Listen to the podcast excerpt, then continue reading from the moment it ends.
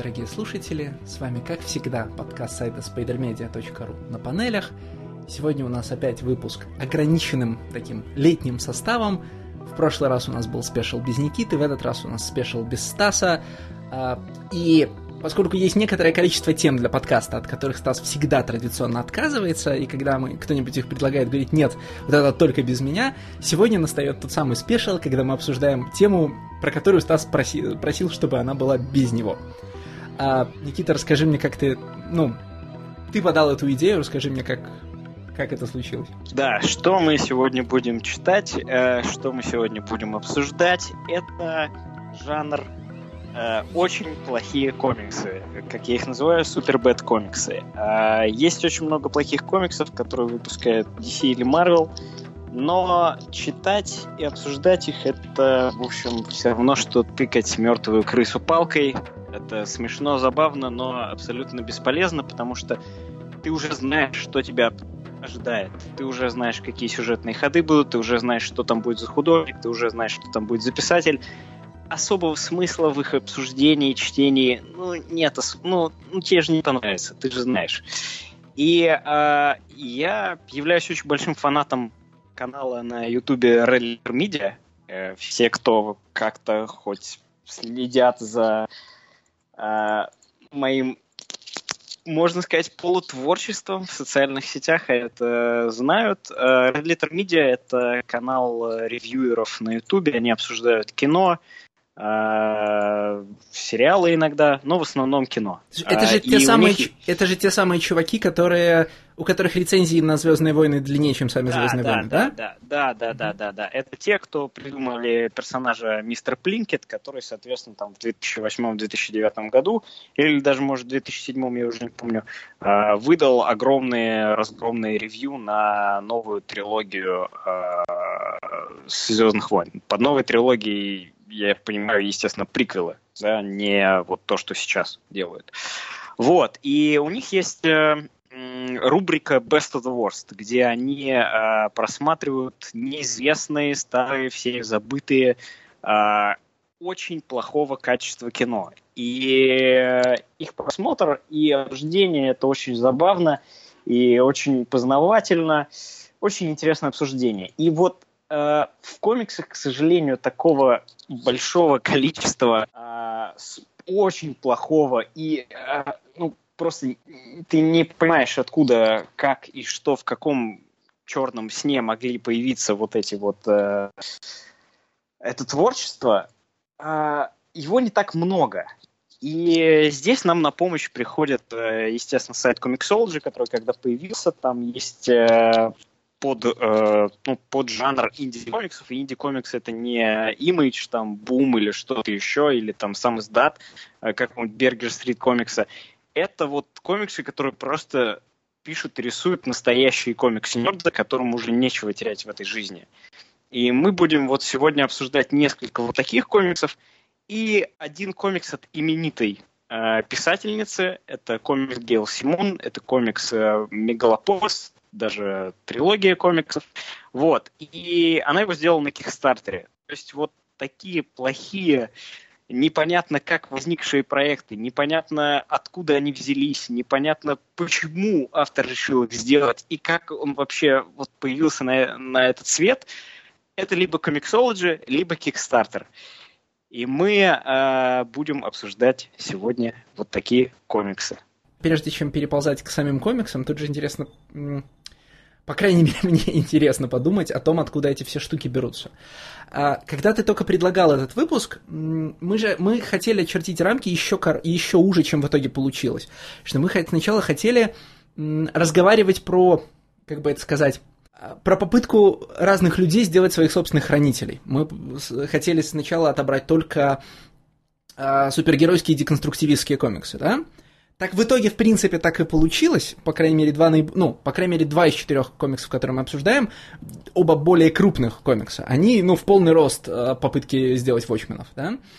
Но в целом же интересно, что все четыре этих комикса, ну и всякие, которые не вошли, это очень часто не попытка просто очередного фаната стать профессионалом, сделать собственный комикс, а это каждый раз высказывание о том, как должна быть, как индустрия устроена, как она должна быть устроена, да?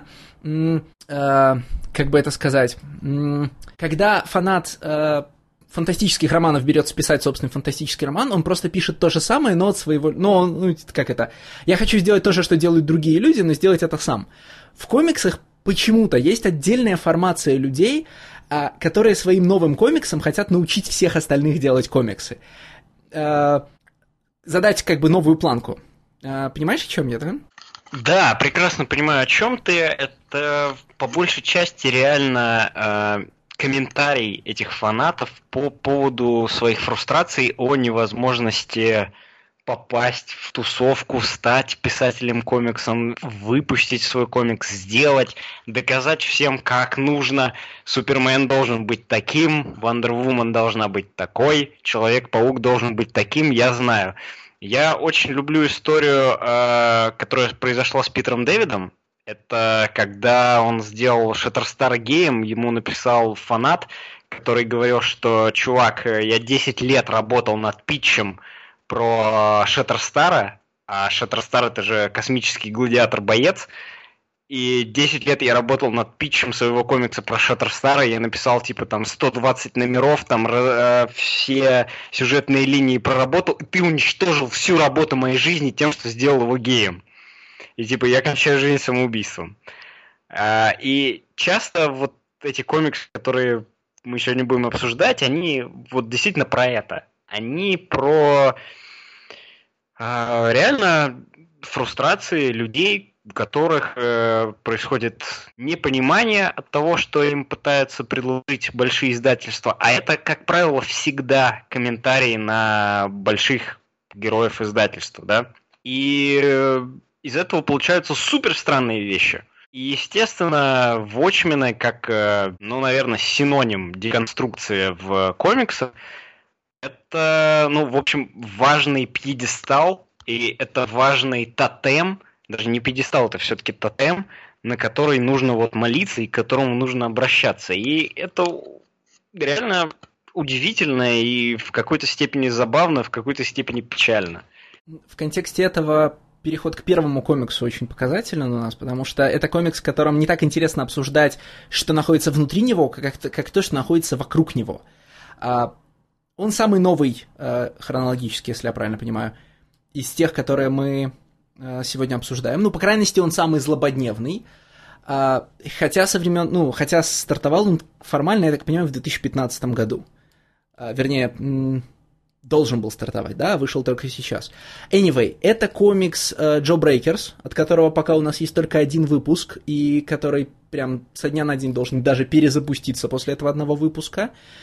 И хотя он как бы не был Хотя не с этого, не этот комикс мы собирались положить в основу выпуска, так или иначе, когда ты начинаешь э, когда до тебя доносится неизбежно все, что происходит вокруг комикса Jawbreakers, ты не можешь не зациклить все свое обсуждение э, фанатов, э, фанатских комиксов и вообще всего происходит, всей фигни, которая происходит в американской индустрии комиксов, ты не можешь за, не зациклиться вокруг комикса Jawbreakers и... Э, как зовут его автора? Э, его автора зовут, э, ну, в своих видео uh, он называет себя Ебой Зак. Это ну, легче назвать автора не его именем, потому что его имя, ну, судя по всему, ни я, ни ты не вспомним. Это м- владелец канала на Ютубе, который называется Diversity in Comics. Я вспомнил, его зовут Ричард Си Майер. А, внезапно. Вот. А, и в общем, для тех из вас, кто не ходит в счастливые вы мои, в американский, э, тви, в американский комикс Twitter и американский комикс YouTube, в двух словах о чем речь. Uh, Diversity and Comics — это, значит, аккаунт в Твиттере и на Ютубе, который уже несколько лет топит за уменьшение доли той самой diversity в тех самых комиксах, да, и в последний, э, в последний год, пусть меня Никита поправит, э, он стал особенно известен ну, уже, значит, уже прямой травлей комик-журналистов и м, попытками сделать а, аналогичный Геймергейту проект Комиксгейт. Я так и не понимаю, они придумали, ну, они стали называть себя Комиксгейтом или их со стороны так стали называть? Не, ну, не, не совсем. Э, Просто э, на самом деле Diversity in Comics он э, приобрел уже там популярность, известность в 16-17 годах. И, в общем, по его э, каналу можно проследить то, что я люблю называть вот э, downward spiral, да, то есть прямо по спирали мы идем вниз все хуже и хуже. А, на самом деле, да, то есть 15-й э, год, 16-й год это было, так скажем, засилье. Э, я не хочу называть это diversity комиксов, но это было засилье авторов, которые пришли в Marvel, как правило, с веб-комиксов или с новелл, и которые, в общем, писали комиксы не для, э, ну, так скажем, старой аудитории Марвела, да, но и не для новой. То есть это были комиксы, которые, в общем, не нашли особого отклика ни у старой аудитории, ни принесли какой-то качество новой аудитории. Они, в общем-то, так и остались комиксами для тех, кто уже следил за работами этих писателей и, или этих художников, да, то есть э, получились и хорошие вещи, да, и я сразу же укажу Мисс Марвел, потому что это комикс, который э, реально получил ото всех хорошую критику и интерес, но, по моему мнению, потом скатился в политическую агитку, когда начались выборы, но это уже с кем не бывает. И Diversity Comics, он, в общем, его, он делает ревью на комиксы Marvel, да, преимущественно. Преимущественно на комиксы Marvel. И в них есть 20 минут а, совершенно махрового шовинизма, гомофобии, как, как есть мизогиния, а есть когда ненавидят женщин. Скажи мне, Леш. Мизогиния это оно и есть. А ты ищешь Даже просто мизогиния... слово сексизм? О, о, да, ну да, слушай, я думал. О май гад. Я думал, мизогиния это наоборот. Типа, да. Наоборот, да, миза... наоборот, мизандрия, конечно. Мизандрия, вот, да, да, мизандрия, да, наоборот. То есть э, мы снова подходим к рубрике Никита не может найти словарь. Uh, да, он мизогиния, uh, то есть когда люди ненавидят женщин по каким-либо причинам, Э, совершенно какого-то непонятного традиционалистского уклада, естественно, фейкового традиционалистского, да, потому что настоящие американские традиции это немножко другое, не то, что вот все вот эти вот альтрайтовские МРА-активисты предлагают, а, и прочего. И примерно пять минут действительно, а, ну, действительно советов, которые могли бы, так скажем, сгладить или улучшить э, некоторые углы в этих комиксах, да. И плюс есть пять минут, когда вот этот ябой Зак, он начинает рисовать поверх комикса, критикуя, э, критикуя, ну, соответственно, арт, да, критикуя рисунок, критикуя художника. И, в общем-то, так продолжается до определенного момента, когда, э, соответственно, Ябой Зак, он начинает активно вести свой твиттер и вступать в э, перепалки, гонения и срачи с э, вот этими пресловутыми авторами. И это очень странно. То есть э, вполне э, при, в общем, э, доли какого-то э, да, то есть если бы он себя сдерживал в каких-то моментах, он мог бы стать э, вполне известным э, ютубером, таким вот, ну, можно сказать, альтернативным, да, который якобы играет в жанре э, критического мышления, дает какие-то, э, соответственно, мнения, которые там могут быть э, controversial, но в принципе топит за все правильное, за все хорошее и так далее. Но это не тот случай, да, то есть Diversity Comics это самая большая кроличья дыра, нора, которая есть в э, комиксах прямо сейчас. И это очень легко проследить по Ютубу, потому что начинается все с э, ревью фаната, который привык к традиционным супергеройским комиксам и не понимает, не принимает новые комиксы, которые очень быстро ввел Марвел, и заканчивается совершенно какими-то сумасшедшими вещами, травлей писателей э, на Твиттере, травли писателей на Фейсбуке, травли редакторов и художников э, на конвенциях вживую, и попытками создать свой собственный комикс Джо Брейкерс, который он делает с эм, печально известным художником Малином, который рисовал недавно Thunderbolts Джима Зуба, и Малин недавно на Твиттере сказал, что типа X-мены это social как он, как он сказал, что X-Men это нацисты, а что нацисты это social justice warriors, все такое. В общем,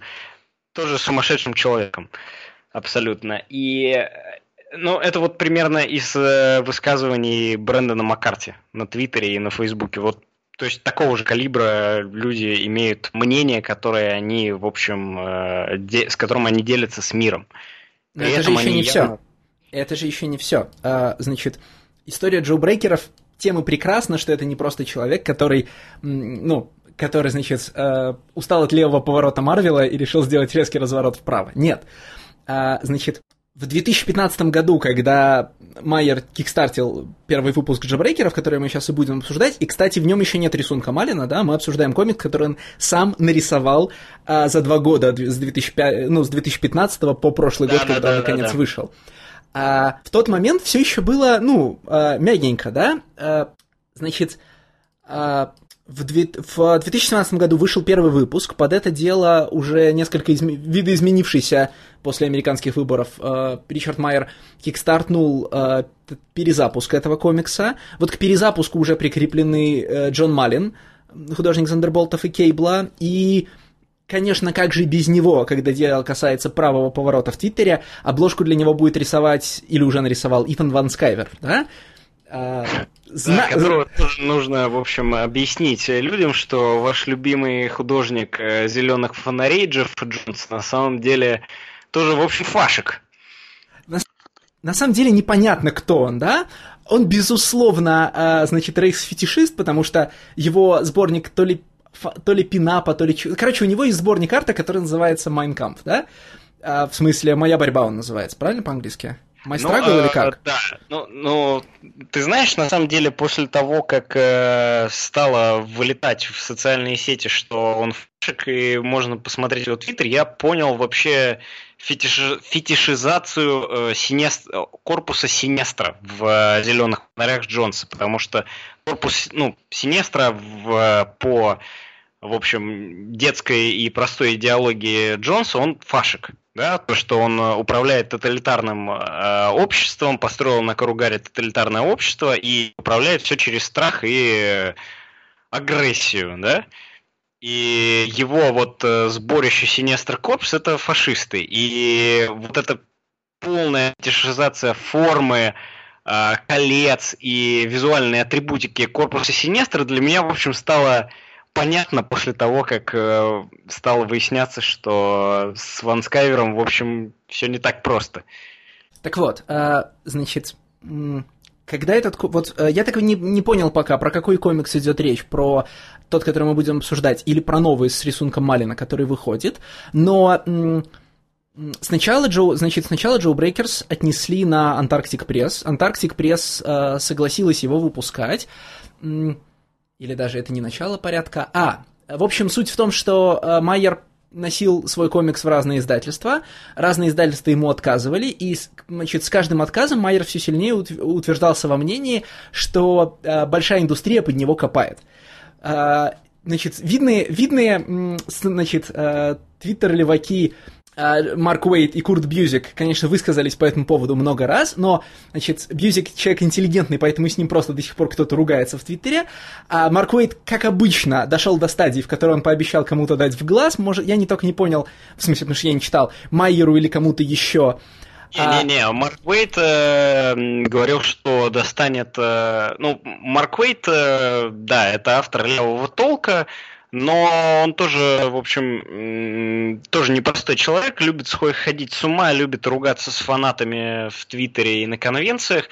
И, в общем, эм, ошибкой большой Марка Уэйда было то, что он написал, что вот он даст э, э, автору Diversity in Comics э, битый по башке, когда он видит его на конвенции с его джейбрейкерами. Что позволило не менее сумасшедшему автору Diversity Comics раскрутить э, огромную в общем, огромный скандал на Твиттере дойти до Марвела, и якобы что Марвел э, мило и мягко попросил Марка Уэйда, в общем, перестать заниматься херней и удалить свои социальные профили, потому что так и до беды, в общем, недалеко. И что абсолютно правильно, я на самом деле считаю, что э, большие писатели, они, в общем, ну, э, пока они пишут что-то большое и интересное для э, больших серьезных издательств, они, в общем, должны себя фильтровать сильно, да, и я не, ну, то есть я реально считаю, что как вот Нью-Йорк Таймс, они в контракты своих журналистов которые у них в штате, они включили клосс, который говорит о том, что, в общем, не надо высказывать там личные политические или личные какие-то предпочтения на Твиттере, держите его нейтральным, выкладывайте фото котят э, или фото со своего барбекю. Вот я в полной уверенности абсолютно, что какой бы это автор ни был, левого толка, правого толка, центральный, серобурмалиновый, трансгендер или наоборот э, брутал-натурал – они, в общем, должны себя контролировать в, в любой, да, и давать нам нейтральную пережеванную кашу из э, вот превью моего нового номера, а вот фото моей дочки, а вот фото моего молодого человека, а вот фото моей жены. Все, больше нам не ну, нужно. Это очень... Знать, Слушай, это немножко острый вопрос, потому что в отличие от Нью-Йорк Таймса и других крупных контор, да, а, комиксные, комиксные авторы находятся на поражении не просто фриланса, а очень униженного фриланса, фриланс, да? Они фриланс, но, слушай, хотя бы вот те писатели, у которых есть э, контракт, да? Ну, то есть, э, вот у Бендиса, да, сейчас большой контракт с DC.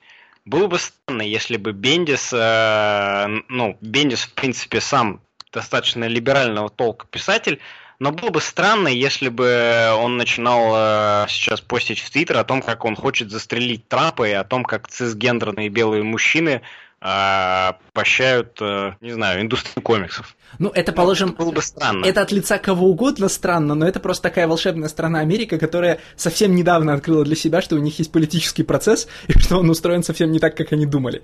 Это, это разговор для отдельного вечера. А, я хотел договорить про Jawbreakers вот в каком месте. Там, я не знаю, что там произошло вокруг Марка Уэйда, но потом до меня долетали следующие известия, что э, Diversity in Comics обвинял Marvel в давлении на э, меньших издателей, чтобы они дропнули Jawbreakers. Э, в частности, нет, были какие-то... Именно не Marvel, именно не Marvel, а Марк Уэйда. О том, что Марк Уэйд позвонил в Antarctic Press и говорил, что позовет своих друзей из Марвела и вас будут вытягивать из э, комик-шопов. Antarctic Press речь... это, конечно, отрицает.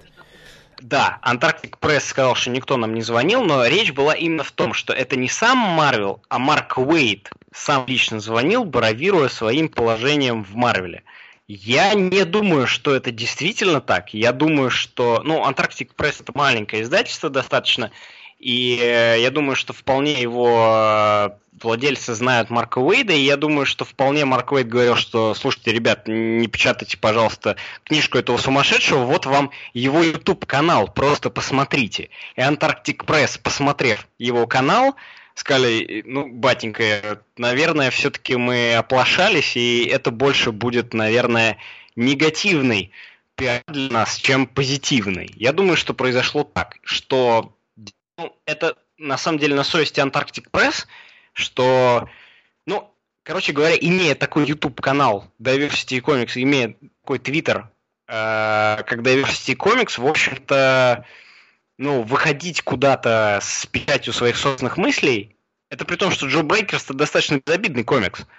А, ну, в общем, не стоит. Ну, ну, если у тебя нет, конечно, таланта Брэндона Маккарти, потому что Брэндон Маккарти может э, спокойно на Фейсбуке э, писать, что давайте резать э, афроамериканцев в Лондоне и э, печататься э, и печататься при этом в DC Comics и в 2000 AD. То есть э, с талантом Брэндона Маккарти уже все.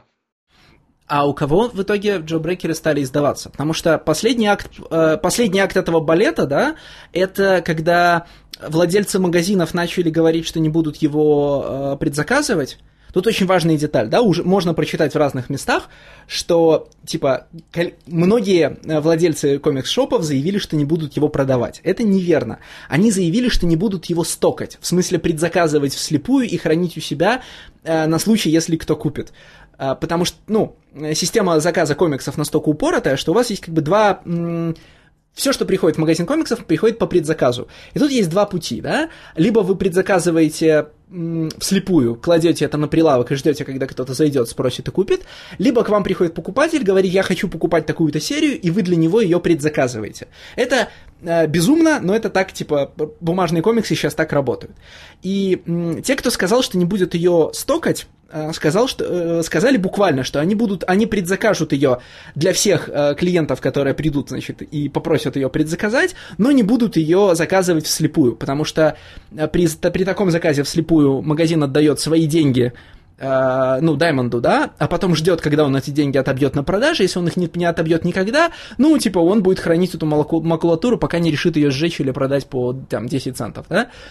И это абсолютно логично, и вот сейчас, как человек, который работает в розничной торговле, я могу вам сказать, что это самое логичное решение, какое только есть.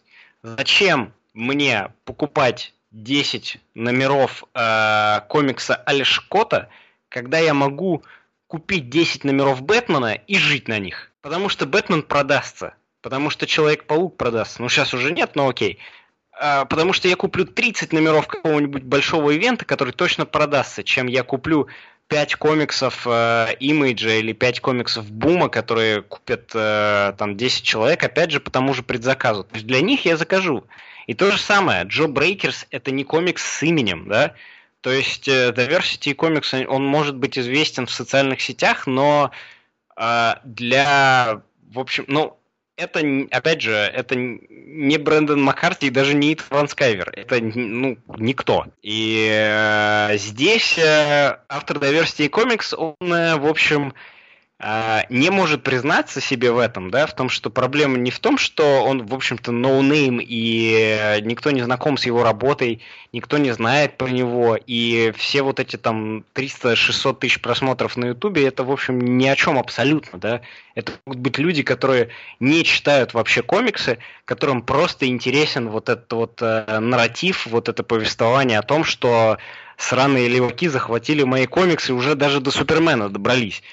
А, это, это странно, потому что искать везде заговоры и говорить, что левая тусовка во главе с редакторами Marvel противостоит мне и моему комиксу в, эм, ну, соответственно, на директ-маркете, да, на рынке комикс-шопов непосредственно, не в диджитале, это очень странно. И, ну, здесь, конечно, сразу показывает, что, в общем, он немножечко сумасшедший. Что же сам комикс, спросите вы, потому что мы его уже полчаса обсуждаем, но так и не перешли к самому контенту.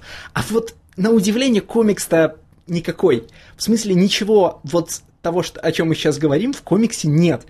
А, мы даже... Да, мы... я же это упомянул уже, Леш, что комикс абсолютно беззубый. Он нейтральный, он беззубый, там ничего вообще нету.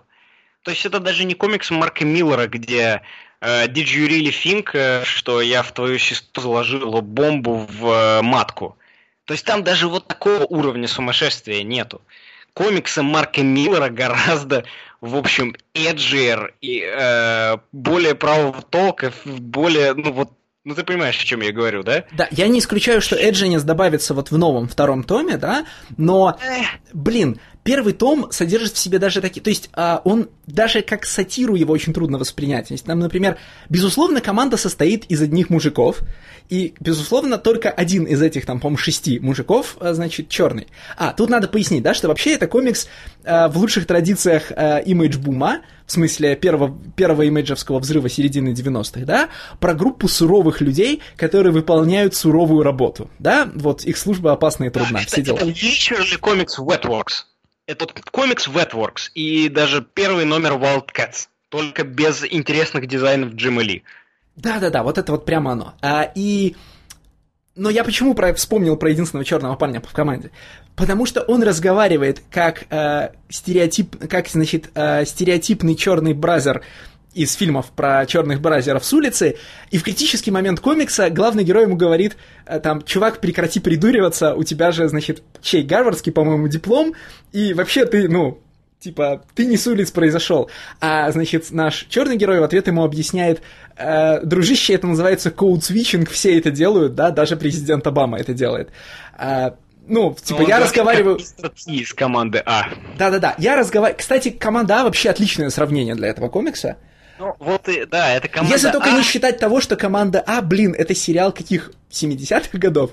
То есть это чудовищно старая вещь. Мужику лет 40 и 70-е, но, чтобы ты понимал, да, это, это Джей Джо слэш команда А слэш, вот э, ты правильно сказал, комикс Image Boom, да, это все вот эти культурные коды, э, в общем, наверное, единственного ребенка в семье, наверное, очень любимого, наверное, очень опекаемого, э, наверное, выросшего и работающего на, на boring 9 to 6 job, которому хочется все-таки вот вернуться в тот магический мир интертеймента, который был в 70-е и 80-е годы в Америке.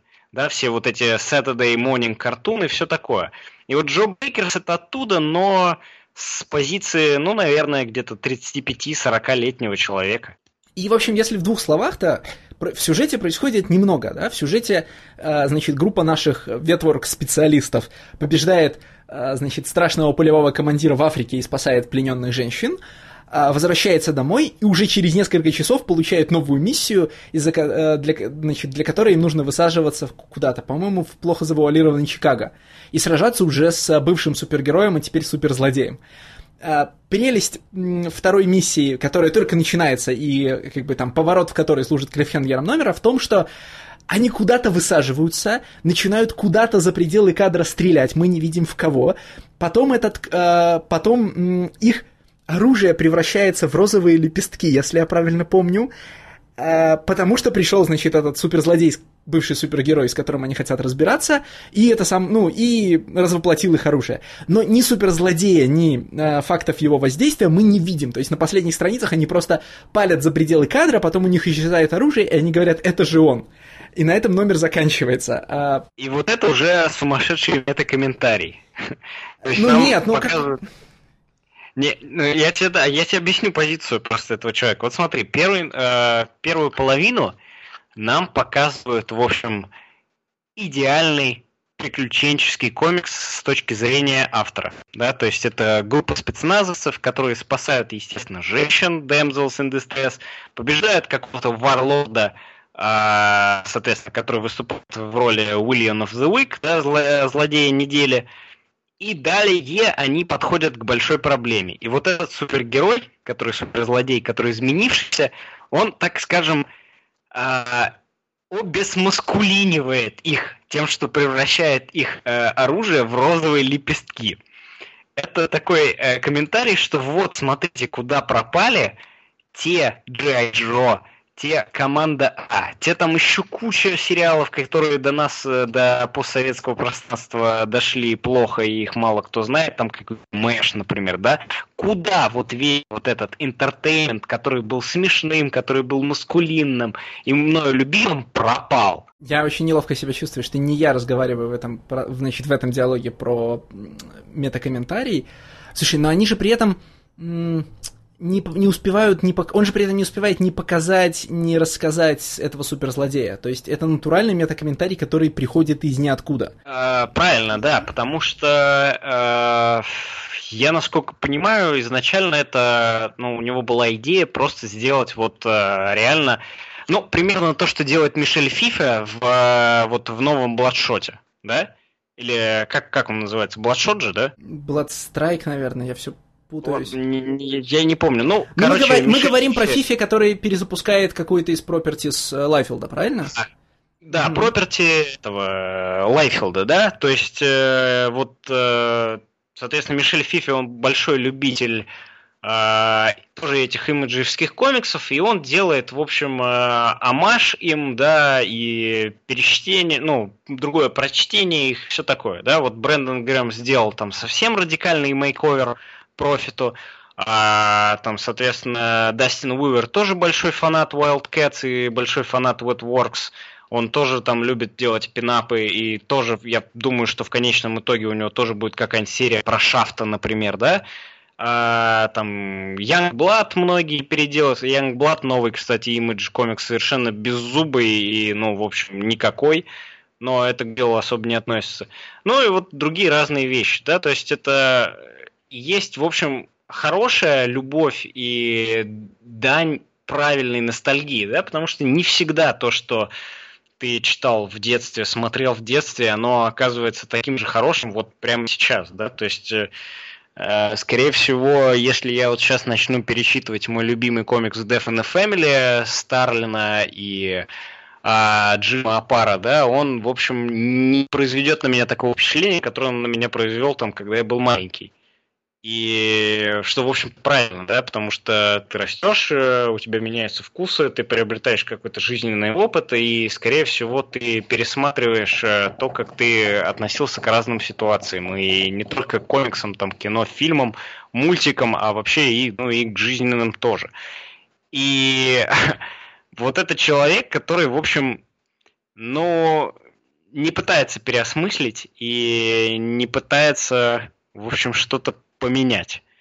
А обижается на то, что все вокруг меняют, какая-то клика левых чертей, почти шпионов, которые, значит, собрались против него. Ну, если бы, ты знаешь, если бы не вся позиция, ну, не все, что происходит вокруг комикса Jawbreakers, и если бы Jawbreakers не выходил по одному выпуску в два года, ну, пока у него примерно такая частота, надо сказать, что, ну, это был бы нормальный комикс, который бы нормально работал. В смысле, вот пока это комикс из одного человека, э, Ричарда Мейера, да, это ничем не лучше и не хуже всей остальной инди-текучки, которую можно посмотреть. По крайности, он мне очень напоминает почти все э, эксперименты с попытками создания э, мейнстримного комикса в России там пятилетней давности. Он даже в чем-то, кстати, уступает нашим, э, значит, нашим экспериментам. Ну, не, не, не, не лично нашим, но ты понимаешь. Ну, я вот э, в этой сфере вообще не знаю, поэтому я тебе поверю на слово. Ну, увлеченность... Э, вообще, образ традиционных комиксов, мы его символически называем там серединой 90-х, но это же не так.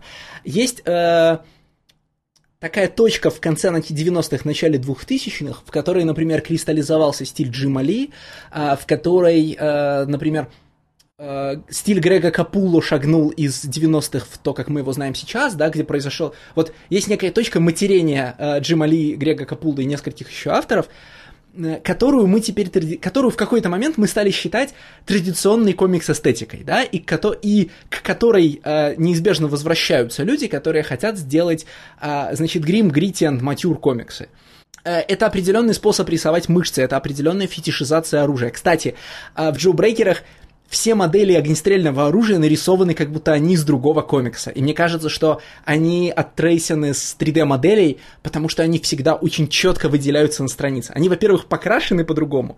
А, в смысле, вся страница нарисована в довольно традиционной схеме, да, типа черная линия и такой э, почти бесцветный остальной комикс. Он как бы не черно-белый, но в нем так мало цветов, кроме серого, там, по-моему, и темно-синего, что он функционально черно-белый, кроме одного кадра, который на каждой странице залит красным, uh, for no apparent reason, кроме того, что он всегда должен быть на странице. Так вот, а оружие при этом нарисовано э, с черной заливкой и белым контуром, и это бросается в глаза прям в каждом кадре. То, как оно нарисовано, как оно расположено. Вот, значит, фетишизм, мужских мышц, фаллического оружия и суровой работы суровых людей, которые как бы герои, но как бы ничего героического в них быть и не должно, да?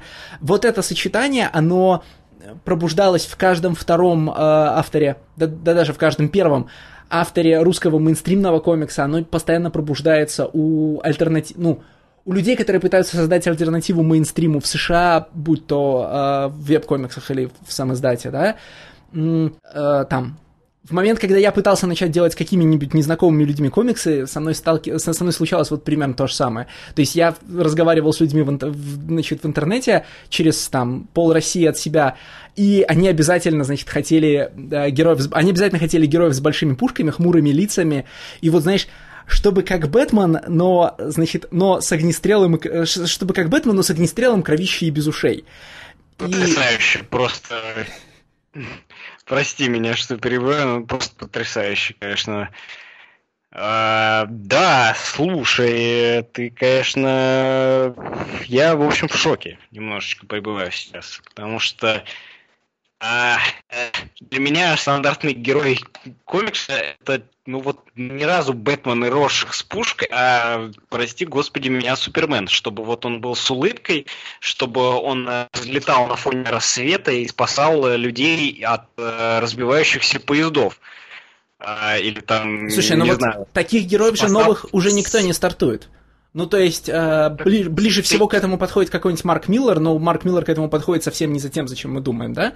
Марк Миллер, к сожалению, да. То есть, э, вот, например, комик Трак, он оборачивается совершенно как-то ебалистической э, опять же, кино 80-х, где русские злые ученые создали расу сверхлюдей.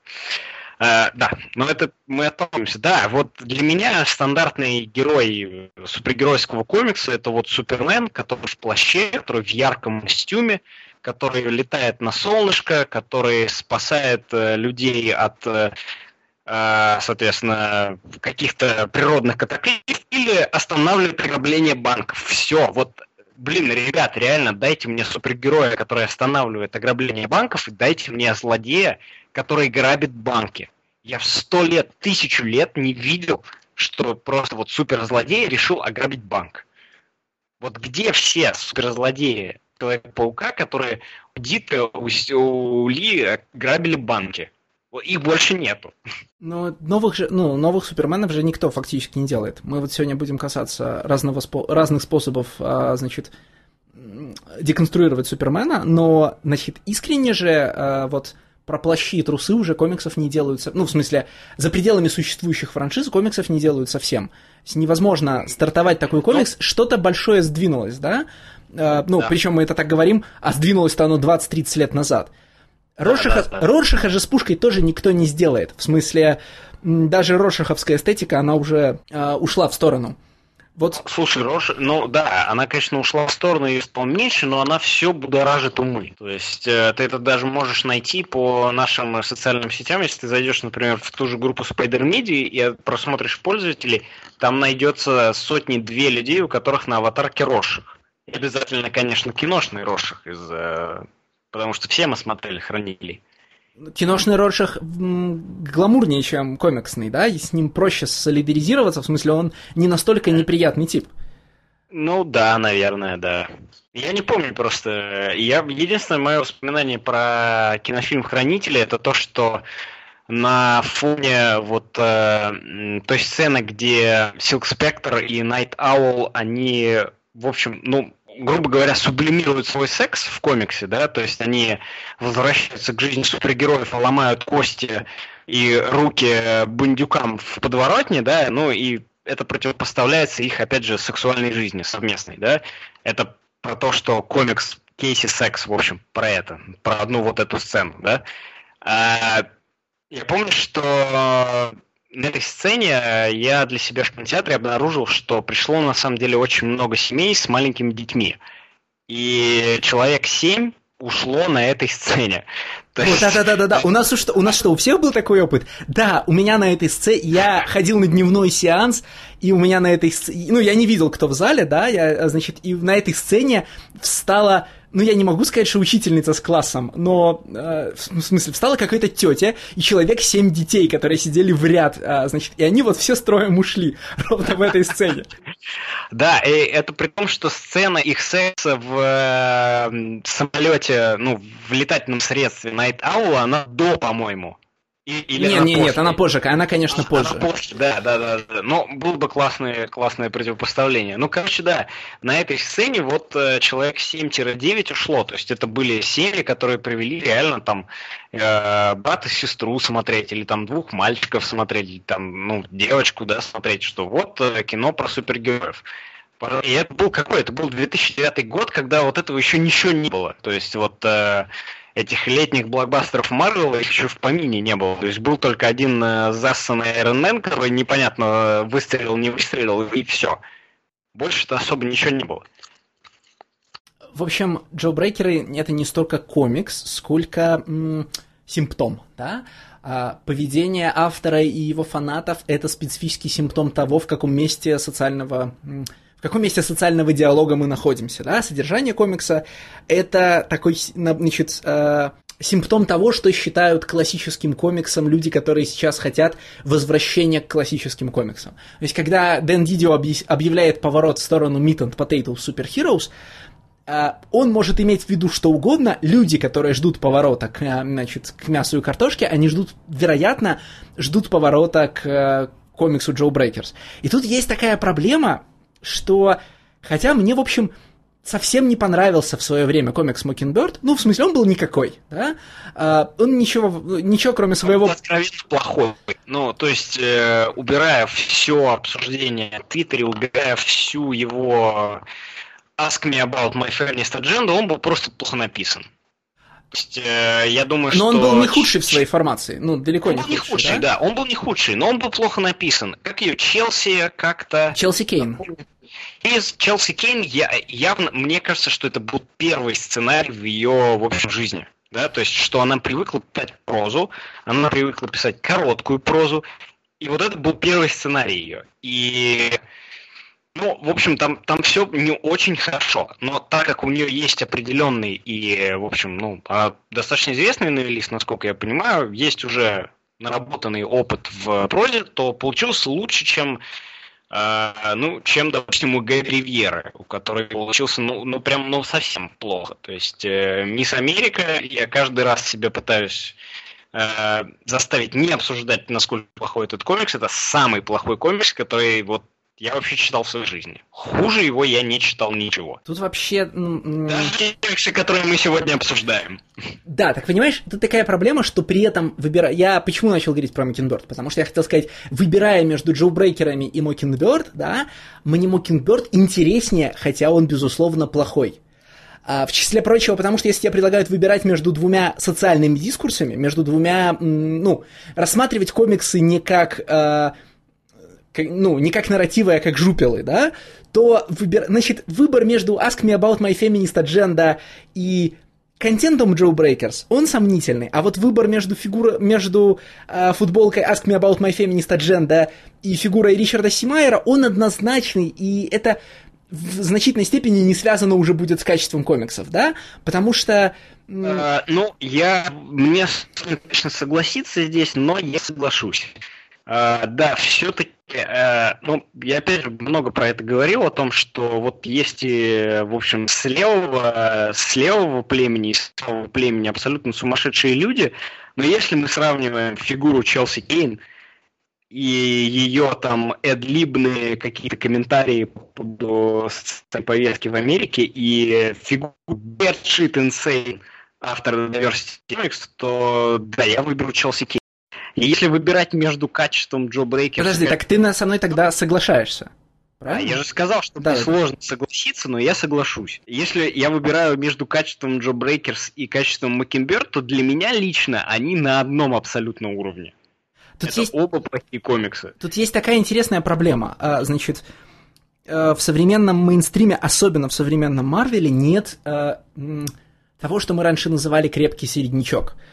А, люди, которые способны производить крепкие середняковые комиксы, очень быстро размазываются в двух направлениях. Либо а, они как м, выросшие из крепкого середняка Джейсон Аарон, они в какой-то момент получают шанс бесконечно строить на, э, ну, типа, попадают в традиционную марвеловскую фишку, возьми подающего, возьми перспективного автора, поставь его на неперспективную серию и дай ему делать, что он захочет, пока он либо не взлетит, либо не загонит ее в землю, да? И в этом случае зачастую они взлетают, потому что каждый, кому дают такой замечательный шанс, ну, старается его реализовать. Либо, э, они, значит, они бесконечно находятся на сериях, которые они эффективно спасают, но которые никто не считает, потому что эти серии этого не заслужили независимо от автора, да? Там какой-нибудь Грек Пак вечно хорошо, вы, вы, хорошо выкручивается из серии, на которые его поставили, но это все равно не повод читать плохие комиксы. Они стали, типа, э, Грег Пак там на какой-нибудь серии, я не знаю, Weapon X, это ж, это не он, да, или это он? Не, Этот... Грег Пак э, это тот человек, который вот э, все время выкручивался с Халком, да? Да-да-да, конечно. Я заметил очень про Грег Пак, потому что это Грег Пак, это Фрэнк Тиери, Это в молодости в своей Рик Ремендер. Это... Кто у них там еще в загашнике есть? Это Грюнвальд. Ой, господи, какой Грюнвальд, господи, этот, э, которого, чувак, которого погнал... Гугенхайм, Марк Гугенхайм. Это чувак, которого Джефф Джонс погнал из DC. Продолжая цепочку, да, это Джерри Дагган какой-нибудь. Да, да, да, да, да, да, да. Вот все эти люди. Да, а при этом современный формат марвеловского комикса, он, блин, требует от нас странной дурацкой штуки. Вот ты уже сегодня вспомнил, э, как зовут эту девушку, которая писала Мисс Америку? Только что ее. Э, Гэби Ривьера. Которую, да, обсуждали у нас в комментариях, а в тех же комментариях те же люди обсуждали, например, фигуру Макса Бемиса.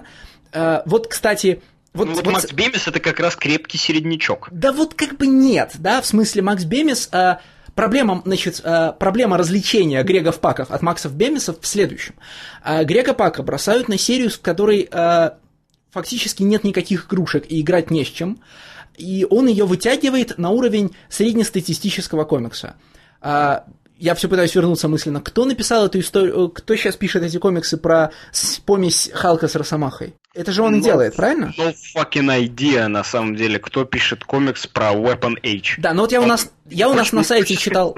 Грег Пак. Я у нас на сайте читал рецензию на новый Weapon Age, да, а, и оказывается, что новый Weapon Age — это комикс про, там, про проблематику ветеранов, про вопросы ПТСД, про, значит, жену главного героя, которая обивает обивает пороги, чтобы получить пособие там на мужа военного инвалида, вот это все.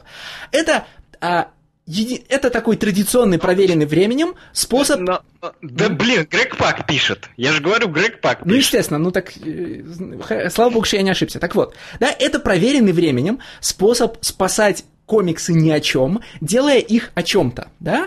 А, нам, в общем, все равно, какая супергероика там э, действует, типа, какие элементы вселенной нам отдали, а какие не отдали, потому что мы делаем их разговорами за какую-нибудь большую жизнь. А, значит, за там... А, ну, собственно говоря, комикс Мисс Марвел поднимался с этого же, да? Джи Уилла Уилсон делала а, ровную супергероику с нестандартными социальными проблемами.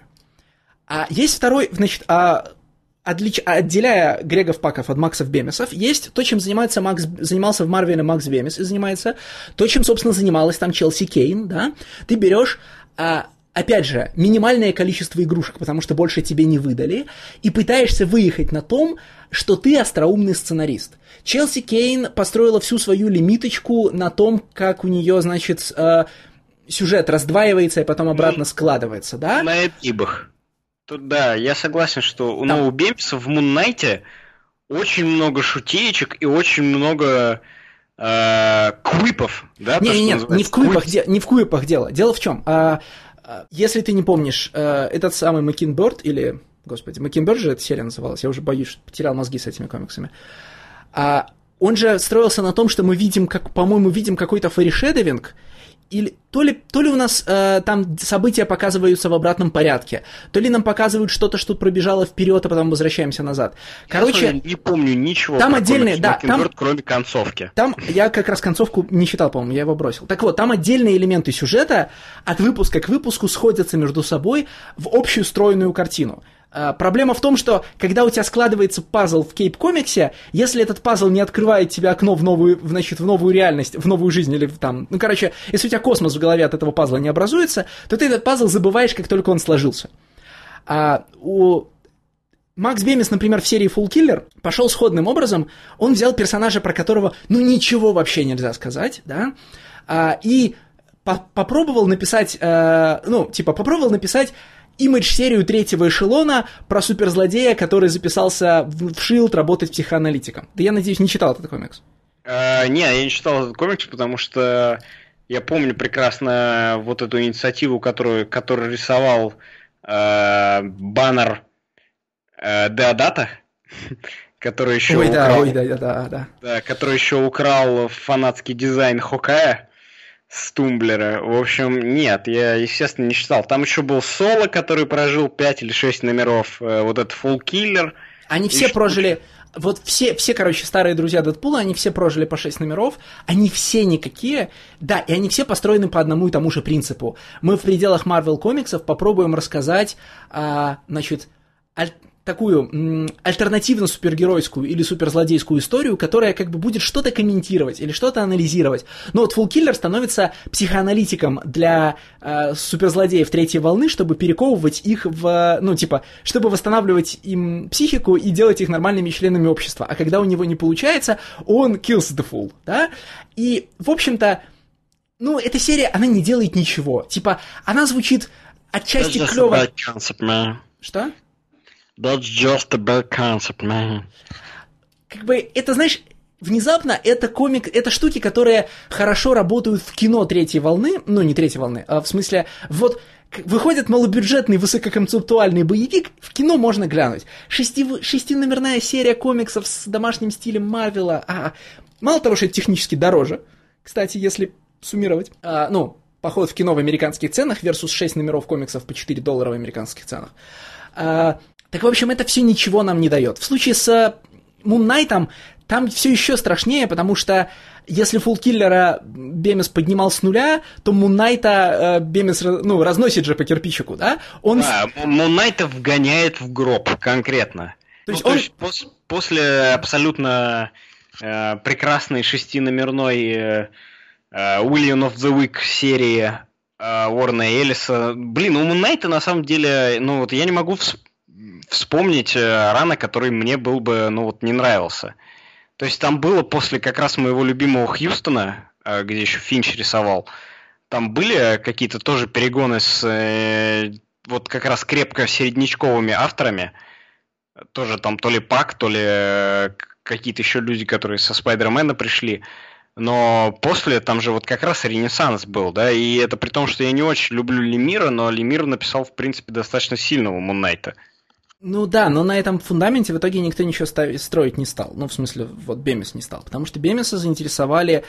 М- Бемиса заинтересовали именно якори мифологии э, Муннайта. Не, ну там же один из первых бемисовских номеров на Муннайте, он же такой про anti-social justice warriors же, да? Там же есть какой-то я, у меня уже все из головы стерлось, но там же есть какой-то злодей, значит, с, который критикует СЖВ риторику, а на самом деле оказывается такой же гнилой, как все остальные. Что-то там такое происходит. А, ну, у меня, может быть, тоже вылетело из головы, потому что я это даже близко не помню. Там есть злодей, который типа The Truth. Да-да-да, вот он, конечно. А, ну, Блин, ну, ну я не знаю, он типа заставляет всех говорить правду, и все вокруг оказываются просто гнилым говном, да. Но он там говорит Но... какие-то, он в рамках своей позиции высказывает там какие-то такие отчетливые антилиберальные, вернее, антипрогрессистские такие вещи, которые, ну, типа, подаются, знаешь, как это сейчас принято, они подаются как форма здравого смысла, да? Э, типа, если... Ну, вот то, что, про то, что я говорил, критического мышления. Да-да-да, у нас есть вечная эта проблема, что, значит, леваки типа занимаются пропагандой, а правые занимаются здравым смыслом. Но это область, в которую я даже не хочу погружаться. Впрочем, мы ушли в разговор о самых разных комиксах, забыв про, значит, Джо Брейкеров, и, кстати, слава богу. Попробуем сдвинуться дальше, потому что дальше идет безусловный хит вот просто комикс, э, ради которого это все стоило затевать, комикс, значит, от чтения которого я получил очень извращенное удовольствие, и, в общем, самый, круп, самый крупный по м, воздействию из всех этих четырех комиксов. Это чудесный, в кавычках, комикс Red Ten. А, тут я уже, конечно, авторов не помню, они будут указаны у нас в аннотациях. А, Red Ten выкопал из какой-то бездны комиксологи ты, я так понимаю. Как ты его нашел? Да, э, да все очень просто на самом деле. Я, ну, как я уже говорил, вот в начале я реально люблю канал Red Letter Media, да, и вот э, мне всегда хотелось сделать что-то похожее на Best of the Worst, да, ну вот просто вот слямзить это и сделать похожее. А что я знаю? Я, в общем, знаю комиксы, более или менее, да. И Ten это, в общем, комикс 2012 года, который просто balls to the wall сумасшедший.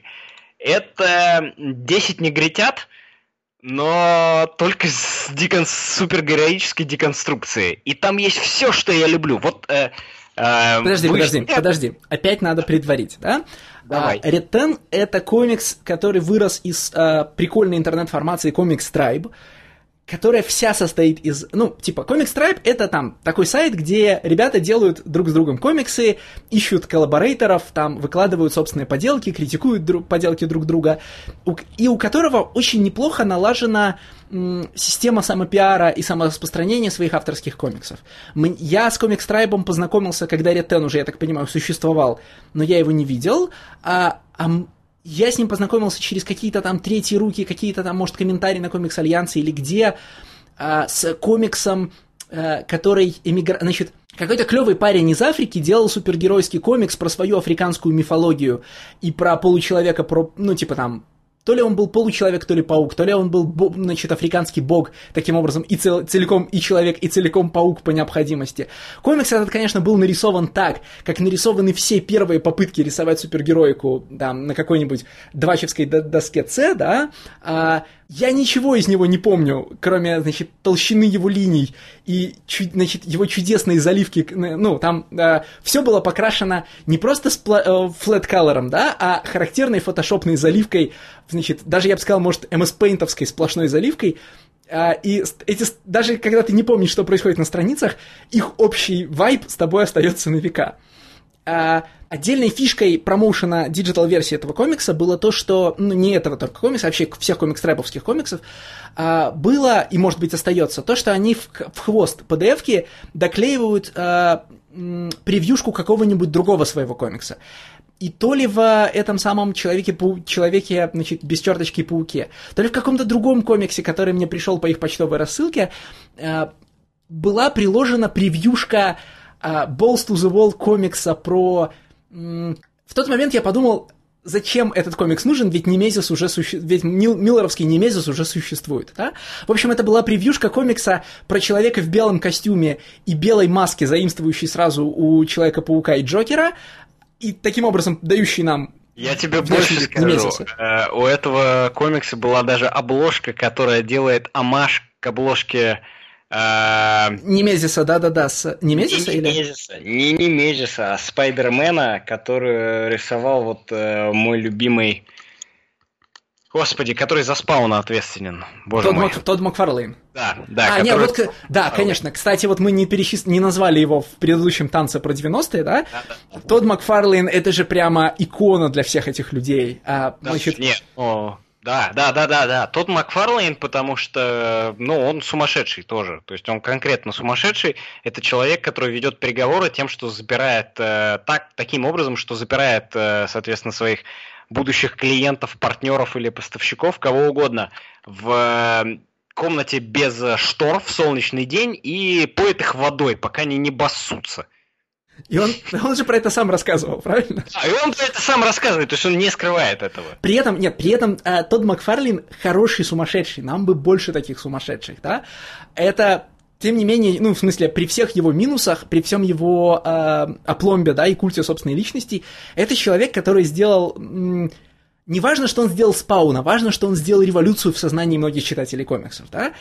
А, точно так же, как я вечно буду топить за Лайфилда, потому что а, значит, размах и верность себе Лайфилда делают его в рисунке в 10 раз интереснее всех, кто рисует как он, только техничнее, да, типа там миллион зубов у Лайфилда сто раз интереснее, чем попытки молодого Капулу рисовать под Лайфилда, да. Точно так же миллион каких-то, значит, цепей, а, изгибов и торчащих в разные стороны локтей и острых коленей Макфарлейна в сто раз интереснее, чем все люди, которые рису- рисуют сейчас под Макфарлейна, да, а он многих переехал.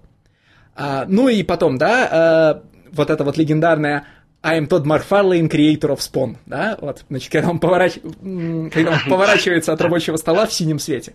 But anyway, а, значит, была, так вот, была превьюшка с э, Джокером слэш Немезисом слэш не пойми кем еще, который просто, значит, просто завтракает в кафе, а в конце собирается воткнуть вилку в официантку. Э, эта превьюшка в итоге мне попалась вот при чтении Red Ten в приложении к одному из э, Digital Deluxe изданий, и я немедленно вспомнил вот все, что я вам сейчас рассказал. А, а сама серия, действительно, это uh, хранители By Way of 10 негритят.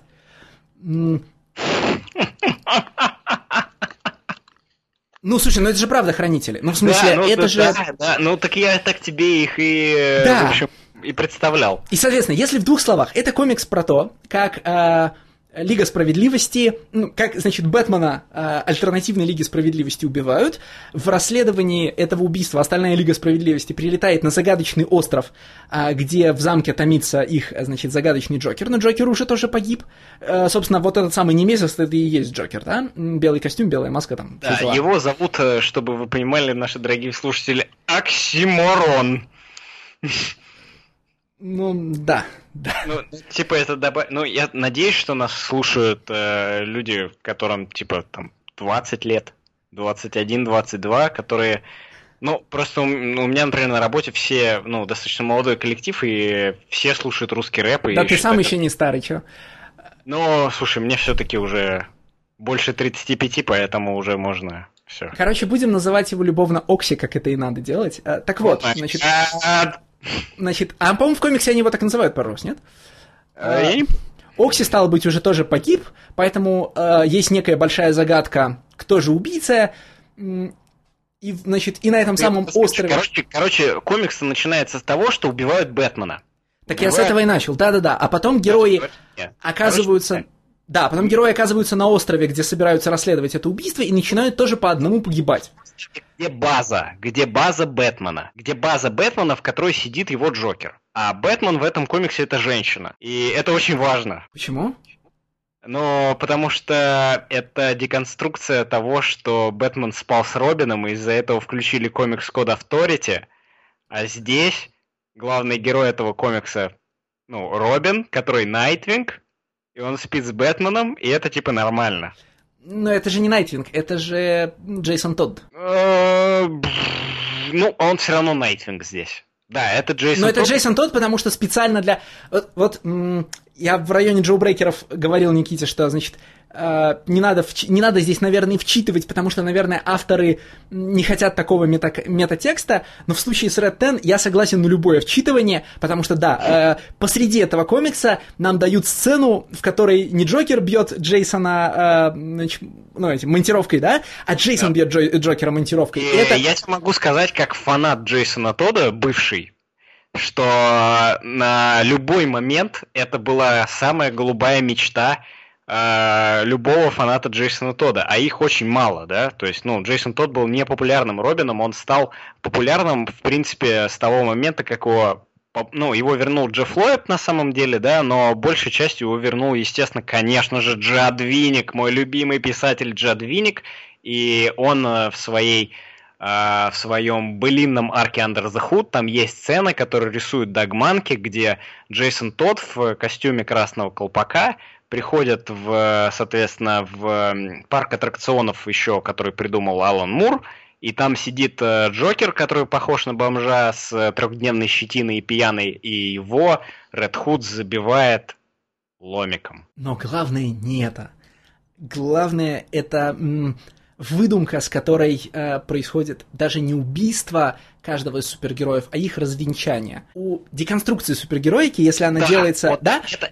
Да, у деконструкции Давай. супергероики, если ее делает, э, если ее делают не для того, чтобы деконструировать индустрию, а сюрприз-сюрприз, э, хранители — это не комикс про то, что ваши любимые супергерои фуфло, это комикс про то, что ваши любимые нравственные идеалы фуфло, потому что построены на прогнившем фундаменте там индустрии, которая обманывает, значит, а, ну, обманывает своих авторов. И, кстати, об этом Алан Мур, кстати, думал до того, как обманули лично его, если что, да, это, значит, у него было там еще со времен Marvel UK.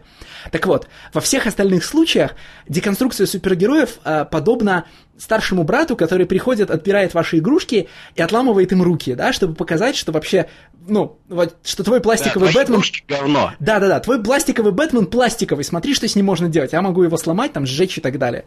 А разница между, ну, типа, отличие между тем, как вы сами ломаете своего Бэтмена и как его ломает ваш старший брат, в том, что вы своего Бэтмена потом чините, а старший брат не обязан.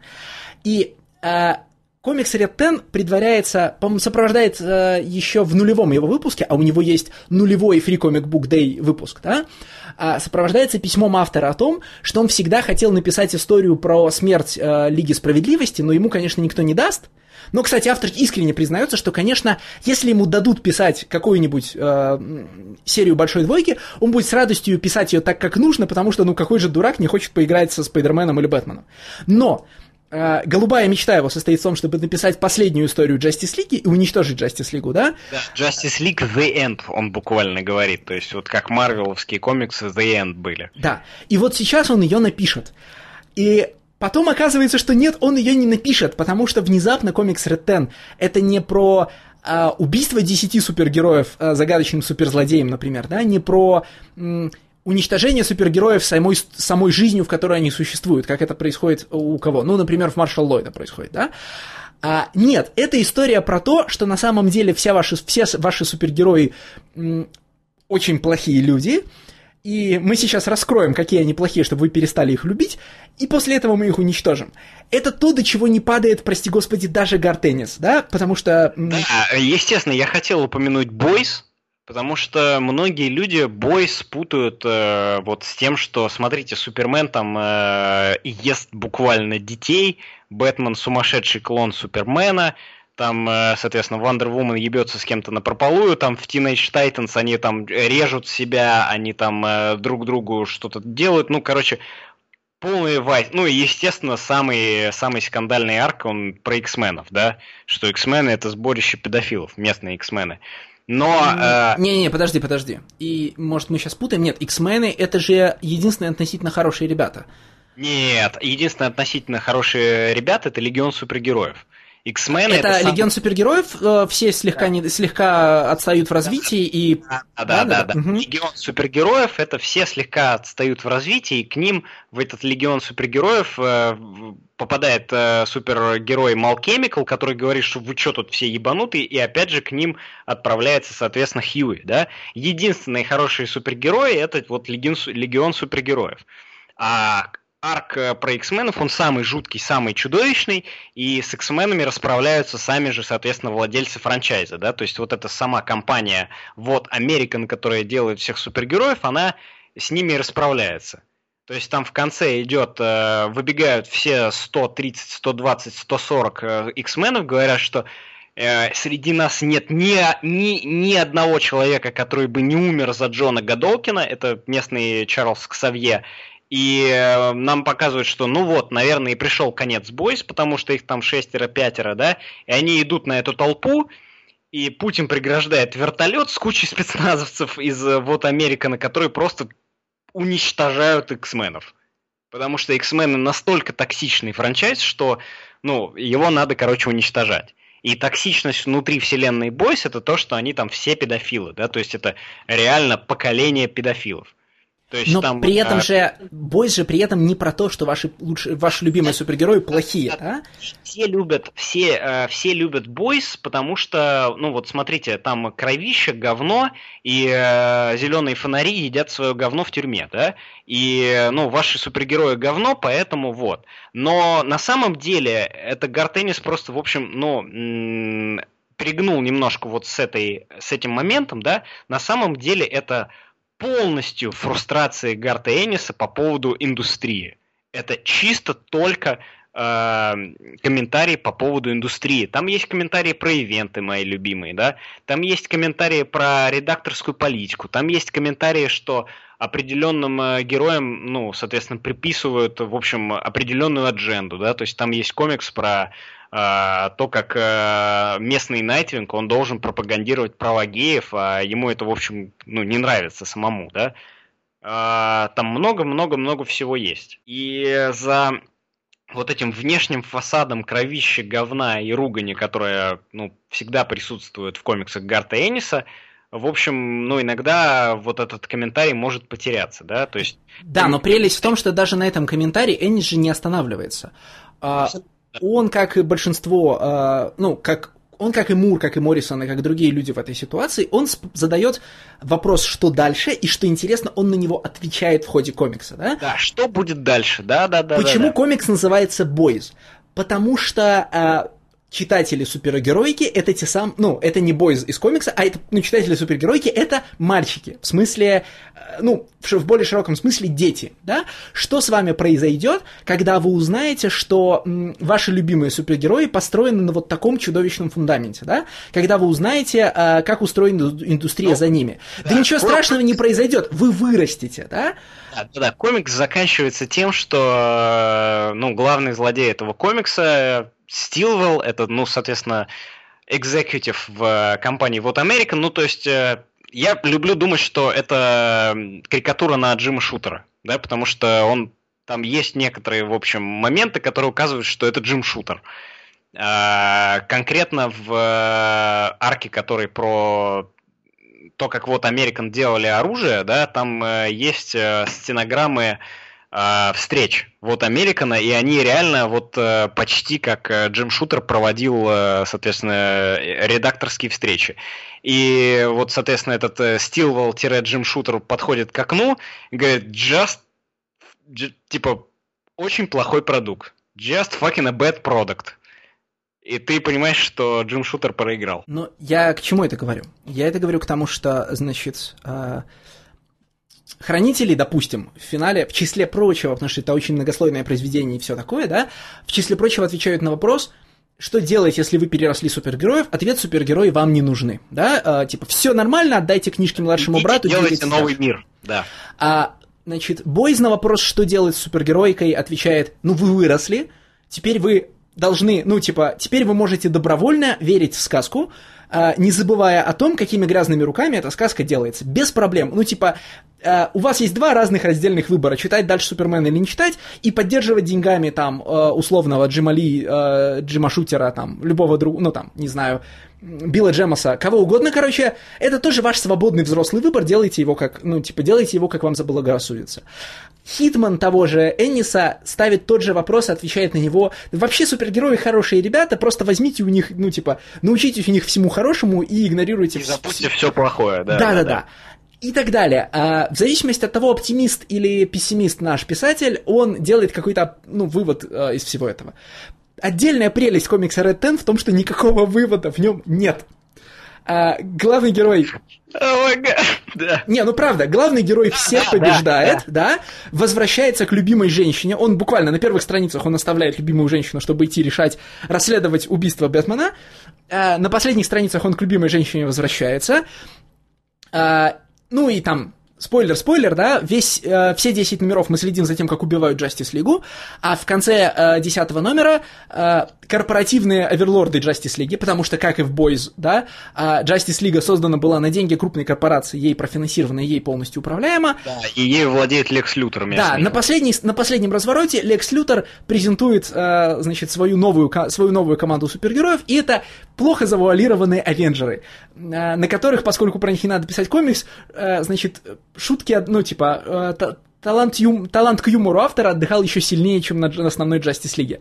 Потому что в... Авен... Надо, надо добавить, что в Justice League на самом деле есть Энтман. То, ну, то есть да, он... я хочу, кстати, я хочу вернуться к, чуть позже к, к Ten, в том смысле, что главное, что нужно обсуждать в этом комиксе, это просто обсуждать, э, что было сделано с героями, и чтобы, значит, те, кто слушает, провели с нами несколько да, прекрасных я хотел сказать, что давай все-таки раз... Ну, то есть, чтобы вы понимали, да, помимо расследования вот этой тайны, каждом комиксе каждый номер посвящен определенному супергерою, да?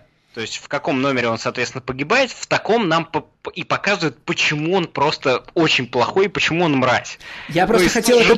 конечно же, Хэнк Пим. Ну, я, хотел это предвосхитить, я хотел это предвосхитить только э, одной вещью, да, новая команда Вообще, Justice League здесь называется Альянс, да? Новая команда на последней странице последнего номера называется Totally Reborn, All New, All Different, All Marketable Alliance и в ней есть, а, значит, в ней есть бородатая женщина в костюме Тора. Это вот, просто чтобы вы понимали, это тот уровень oh юмора, God. с которым мы действуем, да, взаимодействуем сейчас.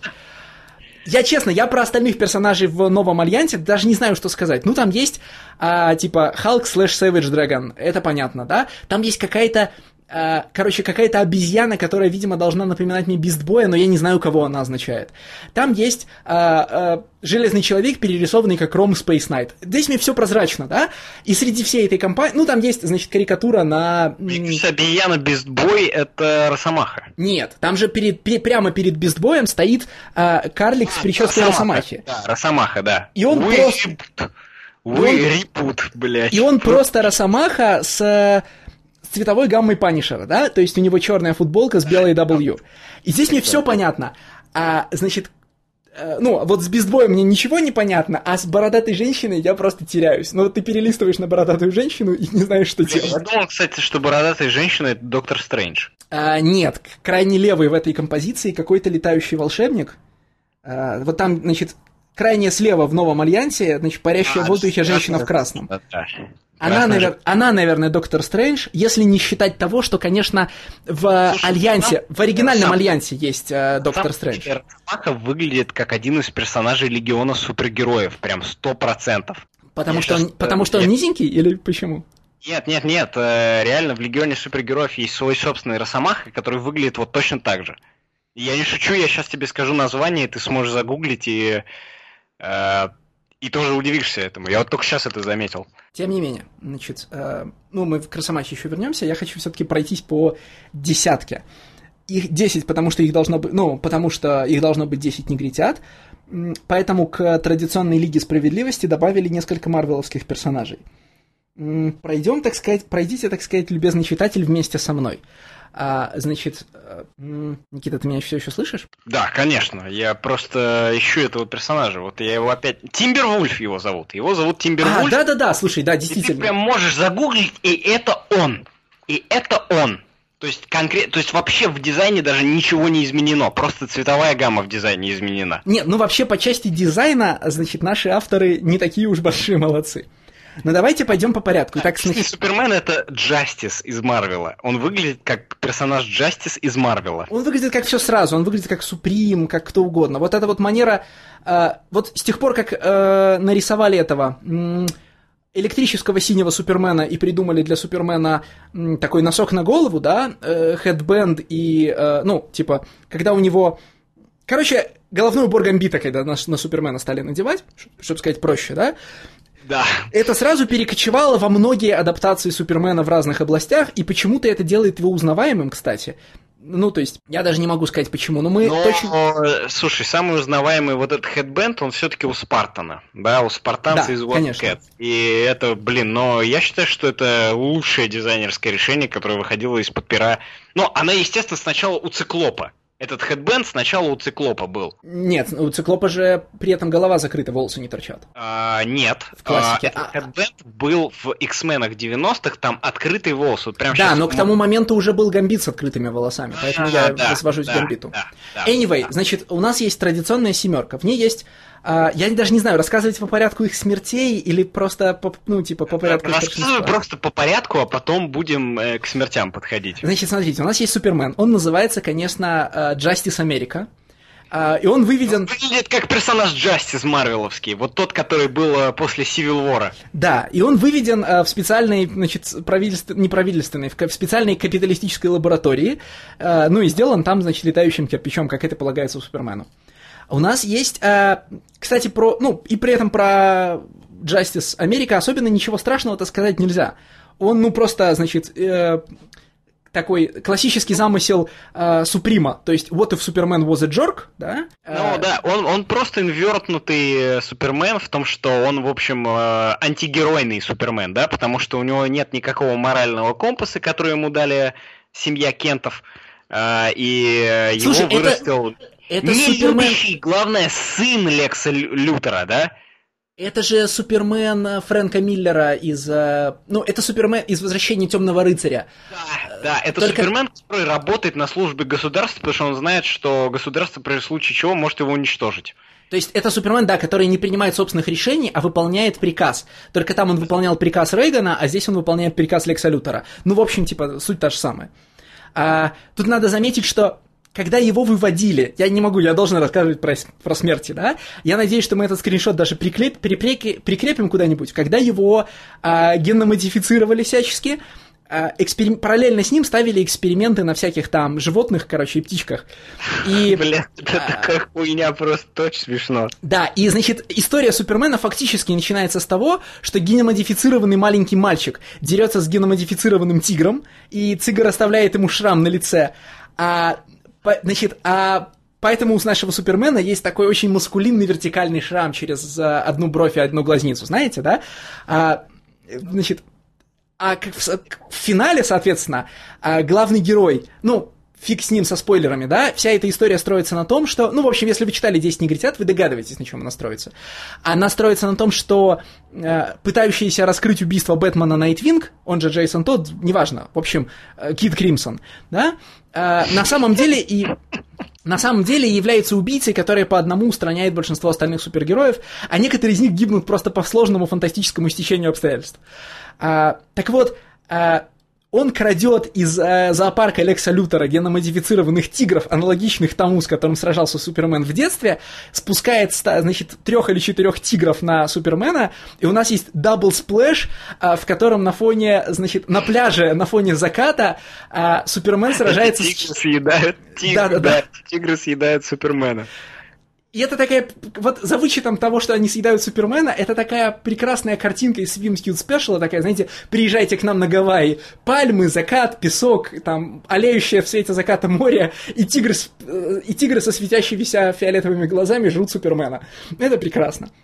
А, да, так вот, у нас, конечно, есть Вандервумен. Вандервумен у нас совершенно классическая. В смысле, а, существует 150 разных итераций о том, как, ну, итераций прочтения о том, что Вандервумен, а, значит, заманивает заманивает э, мужчин на остров Амазонок, там, значит, они совокупляются, потом мужчин убивают, чтобы появлялись новые девочки. А если, появ... а если значит, э, ну, а если Амазонка беременеет мальчиком, она там, короче, э, пьет, горь, пьет горькие травы и вызывает этим выкидыш, да? То есть тут все, короче, линейно. И, в общем, все, что она, в общем, все, для чего она нужна, это, значит, потратить полвыпуска на историю Стива Тревора, который выплывает на, значит, ну, кстати, надо заметить, что м, интересным свойством многих комиксов... Есть как бы две таких а, больших формации а, инди, инди-деконструкционных комиксов, одни из которых а, стеснительные, а вторые нет. А, прекрасность э, Реттена, в числе прочего, прекрасность в кавычках, в том, что в нем есть кровь, там, кишки, значит, расчлененка, в нем нет женского соска. Никогда. Да, там есть целый ряд сцен с обнаженкой, но там всегда есть что-нибудь... Там есть прекрасная сцена женщины, которая, э, которую утопили в ванной, э, и, значит, одну грудь у нее закрывает облачко пены, а другую... О, да, это, это местный Аквамен, чтобы вы понимали. Это, да, нет, это соперница местного Аквамена.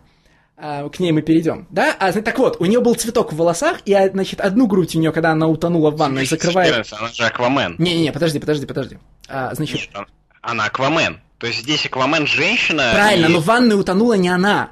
А, да, да, да, Ван, да, да. Значит, э, история местного Аквамена в том, что она, э, ну, короче, она заключила договор с силами местной Атлантиды, и силы местной Атлантиды повелевают любой водой.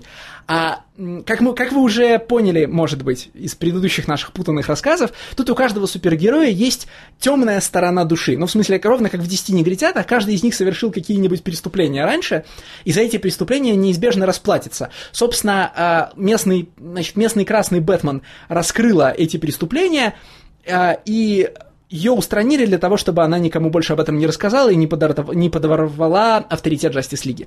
Так вот, поскольку местная Аквамен командует всей водой на свете, э, значит, а, она, значит, э, она происходит с Гавайев, если я правильно понимаю, да? Нет. Нет, она, она китаянка. Да, она кита... точно, она китаянка, а, и а, е... значит, ее жених уходит на войну, возвращается с войны с новой женщиной, говорит, значит, героине прости, и а, ну, а а героиня, то ли она сама, то ли волшебные, значит, персонажи Атлантиды, которые. Она не сама, да, волшебные персонажи, типа... Короче... Типа, где идет вода, мы с тобой. Да, короче, они топят э, новую женщину, главной, но, новую женщину Акваменши в, в ванне. А, вот, значит, у нее... Блять, какая херня просто. это очень трогательная, я же говорю, это очень трогательная сцена, потому что, значит, а, у вас сначала есть, у вас, значит, последовательно идет несколько кадров, где, а, значит, абсолютная голая женщина стратегически замаскирована все время то брызгами, то пеной ванны, то краем ванны. В общем, ни в коем случае мы не переходим границы, значит, а, возможного. Точно так же мы их не, пере, не, не переходим, когда а, Вандервумен и Стив Тревор встречаются у, у нее на острове, ну, а потом их всех, короче, убивают, всех мужчин там убивают и бросают в яму. Это все, в общем, даже не важно. Вандервумен тут, в принципе, довольно традиционная. Э, следом идет кто? Следом идет, конечно, Бэтмен, который, как я уже сказал, здесь женщина и носит красное.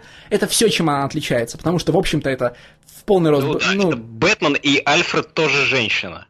Uh, да, здесь, здесь есть, uh, значит, пожилая женщина Альфред, как ее зовут, я не помню. Здесь Тилли. есть... Ее зовут Тилли. Да, здесь есть Найтвинг, uh, значит, в какой-то момент uh, не то чтобы плот-поинтом, но uh, явно по- любимой автором шуткой комикса является то, что м, Бэтмен использует м, красный, красный скутер, который называется Херинг, да, м, в смысле, в какой-то момент преследование бэтменовского скутера оказывается ред-херрингом сюжета. Я уже забыл, какая рыба херинг по-русски. Селедка, что ли? А, Нет, ну просто герои же об... Почему, о май гад, герои же об этом говорят. Ну, то есть Найтвинг, торжествуя над Суперменом, говорит ему, а ты что, думал, она просто так херинг называется?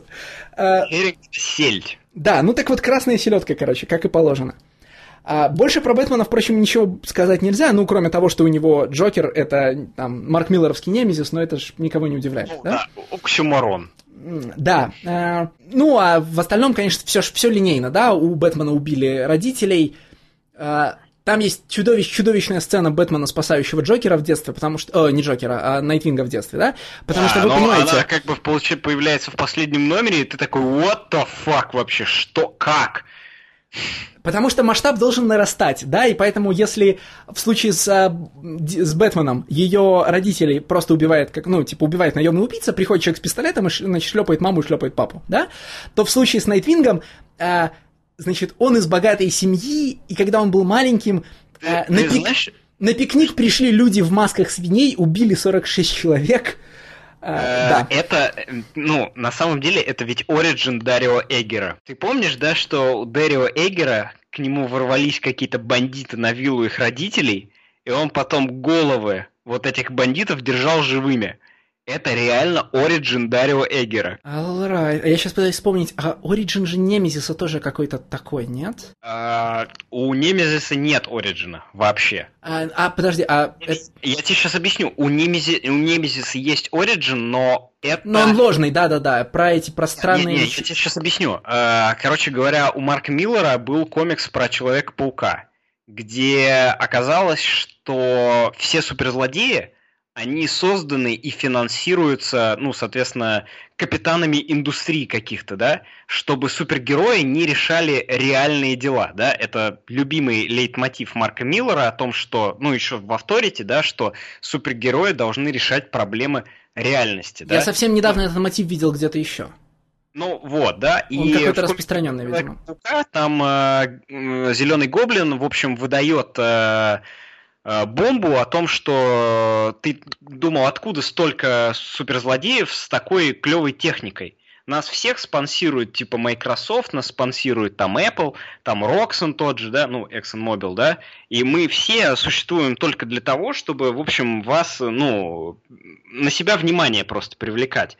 Вот поэтому мы вам постоянно проигрываем, и вот поэтому нас постоянно выпускают из тюрем, да, мы все финансируемся Microsoft. И Немезис, он про это же, да, что у Microsoft у них есть специальное подразделение, которое супербогатым людям э, делают суперспособности, и можете делать что угодно. Ну, Слушай, есть- а это разве не в Немезисе была история про очень богатую семью с вечеринками с напудренными париками? Это который- да, но это да? ложный. А, ну это ложный это, origin, типа, да-да-да. это Ложный. Да. И вот с этой семьей с напудренными париками был сам Немезис и несколько его роботов, типа. Ну, то- не роботов, а актеров. Мгм. А, так, значит, с Бэтменом и Найтвингом понятно. Ну, в общем, Бэтмен существует в этой истории только потому, что без Бэтмена нельзя, и для того, чтобы су- оправдать существование Найтвинга.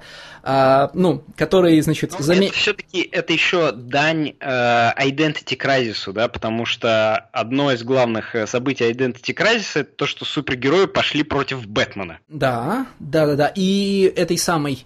И еще, конечно, Justice League, по как она называется, господи. В общем, истории из Justice, истории из классической Justice League, где э, оказывается, что у Бэтмена есть план на случай... Башня, Да, Tower of Babel, да-да-да.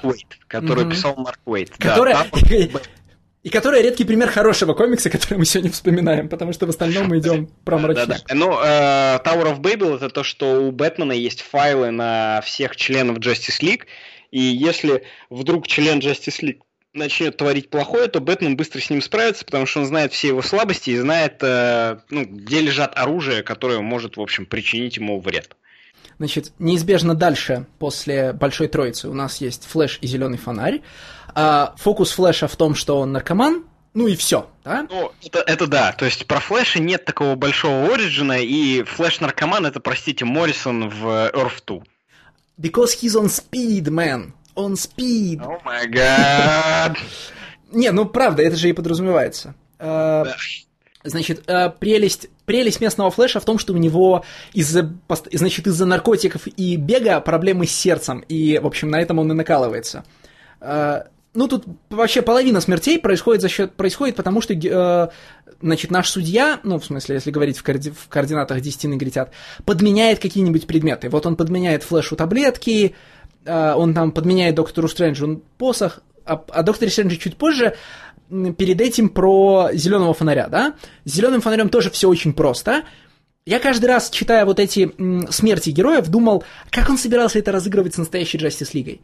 То есть, а, типа, с Суперменом ну, окей, у него есть... Фонарем, на самом деле мне понравилось, честно. То есть, не, ну смотри, да? А, значит, с а, Суперменом его, ну, типа, Суперменом ему, он хотя бы может опереться на Миллера, да, и может просто развернуть Супермена в, вот, в образ из Dark Knight Returns, да? Бэтмена ему убивать не надо, Бэтмен здесь, оказывается, остается хороший до последнего.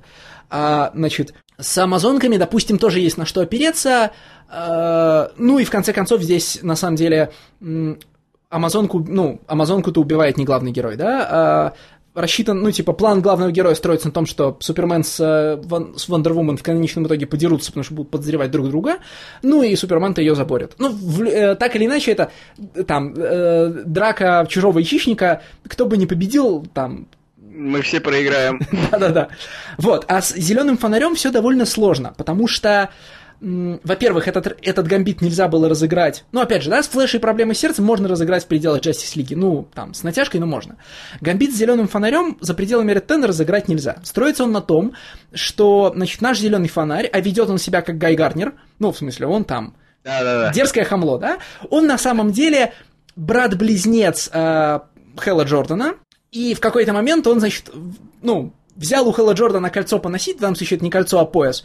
А пока у него, ну, значит, и когда он у брата кольцо отбирал, со словами «дай поносить», он брата там столкнул с обрыва, и брат да, погиб. А поскольку... Ну, то есть... Но, но согласись, что вот эта история о том, что он э, имперсонейтор и э, на него наваливаются все другие фонари. Да, но то, что он имперсонейтор, довольно проблематично разыграть в любых других условиях, но да. это само по себе неплохая э, штука. Да, это, но... Это неплохой, это, смотри, это неплохой концепт, который можно разыграть в, э, ну, типа, странном оригине Хэлла Джордана, да, то, что Хелл Джордан якобы убивает Абенсура, да, и, ну, реально просто крадет табельное оружие э, полицейского, да, ведь зеленые фонари это натурально просто менты в космосе. Да, он но... крадет табельное оружие мента. И за ним прилетают другие менты и начинают ему говорить, это что, кто же спиздил табельное оружие? Но эта штука, смотри, эта штука не работает в пределах самого Реттена, потому что, э, ну, Типа, все, что делает зеленый фонарь, это когда супергероев на острове начинают убивать, он говорит, я не знаю, как вы, а я сваливаю, сваливаю, улетает в космос, и там его встречают остальные фонари, ну, фонари остальных корпусов. Он что, обычно не сваливал? Он, в принципе, не действует за пределами Земли. Они не могли к Земле приблизиться. То есть, а, на что рассчитывал, якобы рассчитывал главный герой, который планировал все эти убийства? Как это должно было работать? ну, понятно, я слишком, глуп... слишком большие сюжетные претензии имею к комиксу, который в них не нуждается. Ну и э, надо заметить, что в, в остальном, да, все нормально. Э, зеленый фонарь улетает с Земли в космос, там его встречает толпа остальных фонарей. Э, значит, прям судит его на месте революционной тройкой, э, наказывает его тем, что отбирают у него кольцо, в данном случае, повторяюсь, пояс. И, в общем, да, даже неплохая шутка. Они ему говорят, э, значит, твой приговор лишить тебя кольца немедленно. Э, он говорит, и что, и все, и я могу дальше жить, как мне заблагорассудится, просто без кольца. Они ему говорят, ну да, отбирают у него кольцо, а, а он находится в открытом космосе. И он, значит, дальше, правда, происходит странное. Он из далекого космоса, значит, летит со скоростью метеорита в сторону Земли, горит в атмосфере так же, как метеорит, и, кру... ну, значит, и мощно врезается в Землю. Ну, значит, э, с разрушениями масштабов Челябинского метеорита. Это был неожиданный для меня поворот. Но в целом все работает именно так, и впечатление портится только одной вещью. Э, э, бэкметтером. Потому что, да, тут надо оговориться. Значит, а, у этого комикса есть потрясающий совершенно бэкметтер, который состоит из нескольких частей. Во-первых, это разворот с заметками про супергероя, написанными внутри вселенной, которые, если сложить все развороты всех номеров вместе в большой квадрат, а, представляет из себя такой, знаете, безумный редстрингборд, ну, большую пробковую, большую пробковую доску с а, заметками, а, которые, которыми в кино и, и сериалах да, с, изображают большие планы. И здесь это большой план наших а, Джокера и Найтвинга по устранению остальных супергероев. Финка в том, что это, эти бэкметры, они складываются. Ну, так я про то же, да, ты из них складываешь большой квадрат. Да, а, да. в самих бэкметтерах при этом написано, ну, сами бэкметтеры состоят при этом из, ну, вот эти развороты, состоят из газетных заметок, скриншотов и всякой переписки, которые должны вроде как, э, ну, которые показывают, э, каким способом Найтвинг нашел, э, ну, Найтвинг и Бэтмен нашли тайную подноготную э, там. Не Найтвинг и Бэтмен, а... А, ну да, Найтвинг и Оксиморон, они делают вместе план по уничтожению. Да. А, соответственно, Бэтмен, она нашла все это. Да, ну и в этих, в общем, в этих газетных заметках идут всякие, ну, как сказать, ну, вот, значит, наш... Э, ну, условно, значит, забегая вперед, наш э, Доктор Стрэндж откуда-то берет магическую силу, и в развороте про Доктора Стрэнджа есть всякие заметки про потерянных детей. А, значит, либо до, либо после мы понимаем, что э, Доктор Стрэндж, ну, значит, приносит детей в жертву дьяволу для того, чтобы у него была магия. Но главное но главное в бэкметтере не это, да? А, есть, там есть еще Out of Universe часть. В первых номерах это обычно такие на очень высоком позитиве написанные тексты э, сценариста о том, как они, значит, стараются делать этот комикс, как это началось. Есть офигительная страница, где опубликована переписка э, сценариста с будущим художником, которая, ну, вообще не информативна. В смысле, она выглядит примерно так – я хочу сделать вот такой комикс, давай сделаем. Ну да, давай сделаем, а о чем? Ну вот об этом. Ну окей, давай попробуем сделать. Внизу страницы сценарист пишет, и так, значит, типа, вот так начался наш большой путь. Самая прекрасная часть этого бэкметтера — это сценарий нескольких сцен первого выпуска, приложенный ко второму или третьему, э, который приложен со следующей мотивацией. Э, мы на нашем сайте Comic Stripe выкладываем свои сценарии рисунки и критикуем друг друга, чтобы помогать им стать лучше. И вот я выкладываю критику, которую написал мне, написал мне чувак, который потом стал сцена- э, редактором этой моей серии, к одному из моих первых черновиков этой серии. А фокус только в том, что критики в этом куске нет. То есть, значит, э, этот самый редактор просто пишет, смотрите, как все клево написано. Вот после, он после каждого абзаца сценарий говорит, ну вот, молодец, вот здесь, вот здесь сделал хорошо, и здесь сделал отлично. И вообще крепенько, надежно написал сценарий. Хорошо раскрыты персонажи, хорошо сделана динамика, вообще все очень круто. А, так вот, значит, этой самопохвальбы а, а, автору не хватает на 10 номеров, и во второй части э, серии в бэкметтере начинают идти прозаические фрагменты, то есть рассказы про только что погибших супергероев, про разные их приключения. Я их, честно скажу, не читал, э, ну, потому что есть пределы, да, но э, в номере, в котором, мы, в, в котором мы раскрываем секреты жизни зеленого фонаря, мы, значит, видим, э, ну вот мы, значит, видим суд других цветных фонарей над ним. Мы видим флешбеки в то, как он, значит, дружил со своим братом, потом погубил своего брата и завладел его поясом. А потом мы видим казнь зеленого фонаря, а потом я переворачиваю страницу, и начинается большой прозаический кусок, который называется «Свиньи в космосе». А, ну, ну, типа в... полицейские в космосе. Нет. А, ну, во-первых, конечно, полицейские в космосе. Во-вторых, а, слушай, ну как у тебя с Маппет Шоу? А, я смотрел улицу Сезам в детстве. А, Понятно. В, основ... Значит, в основном Muppet Show есть а, сквоз... А, в основном Muppet Show, значит, есть а, сквозная... Есть сквозной внутренний сериал, а, аналог Стартрека, да, который называется, oh я сейчас попробую, я сейчас попробую не повредить микрофон э, названием. Он называется примерно так: Pigs in Space. Вот. О май гад. И вот, значит, когда ты видишь словосочетание Pigs in Space, ты его обязательно слышишь именно так. Вот как оно я, произносится я знал, в мапе. что там есть мисс Пиги, э, ну, соответственно, и Кермит. И, в общем-то, все. Не, ну вот ну, космический сериал «Свиньи в космосе». А, просто, ну вот на фоне зеленых фонарей, и да, на фоне очевидной шутки про полицейских, ну, блин, ну, свиньи в космосе. Вот, ну, нет, я не знаю, что там написано, но я не стал читать. А, кто у нас остался, кроме... У нас еще много осталось, на самом деле. Да, еще половина. Мы прекрасно проводим время. Так вот, а, да, у нас есть Доктор Стрэндж. А, он... Ну, в общем, да, он, он э, волшебник с большим жезлом, который приносит детей в жертву сатане. Надо, кстати, заметить, что Ретен в, своих, значит, в, своих, в своей политике это нифига не консервативен. В смысле, он провокативен как, э, ну, типа, как нормальный 16-летний подросток, хотя писали и рисовали взрослые люди, казалось бы. Но вот в этой команде из десятки здесь э, разброс... Э, значит, этнического и гендерного, ну, этнический и гендерный разброс здесь покруче, чем у большинства э, серий Большой Двойки. Ну, кстати, да. И э, в числе прочего, да, значит, здесь же, ну, я почему про это говорю? Потому что Доктор Стрэндж здесь, как и нужно, азиат. В смысле, потому что, ну, знаешь, да, весь этот дискурс ну, да. про то, что ну, Доктору Стрэнджу надо было быть азиатом. Изначально, соответственно, к Ancient One уходил, да, и изначально вроде как он планировался быть азиатом, да. Ну, это все разбивается об то, что его рисовал Стив Дитко, и, скорее всего, Стив Дитко его не замыслял азиатом. Но. Сто процентов его не замыслял азиатом. Да-да-да. Но есть, если что, дорогие слушатели, такой м- распространенный консенсус о том, что, э, ну, легко и несложно прочитать первоначальные истории про Доктора Стрэнджа как истории про Asian American, и вообще надо было развивать эту линию, и в любой момент надо переделать Стивена Стрэнджа в Asian American, потому что ничего не потеряется и многое только выиграется. А, вот, значит, здешний Доктор Стрэндж, он тоже азиат, поэтому, собственно, он Доктор Стрэндж и не Доктор Фейт, да? Потому что Доктор Фейт, Фейт-то, в общем, Э, должен быть белым, колониаль... белым колонистом Фейт, и расхитителем да, это белый колониальный завоеватель, археолог, который натурально едет в Египет и копает там все и пользуется рабочей силой аборигенов. И а более того, Фрейд забирает сможет... это даже не в музей, да, а лично себе в коллекцию. Да, да, да, да, да, да.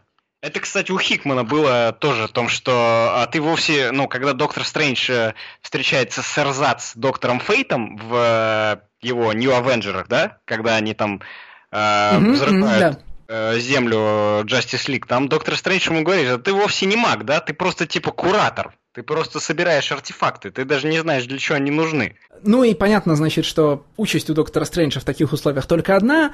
Э, значит, ему портит, значит, главный герой портит ему волшебный жезл, когда доктор Стрэндж пытается воспользоваться, появляются демоны из ада и утаскивают доктора Стрэнджа в ад.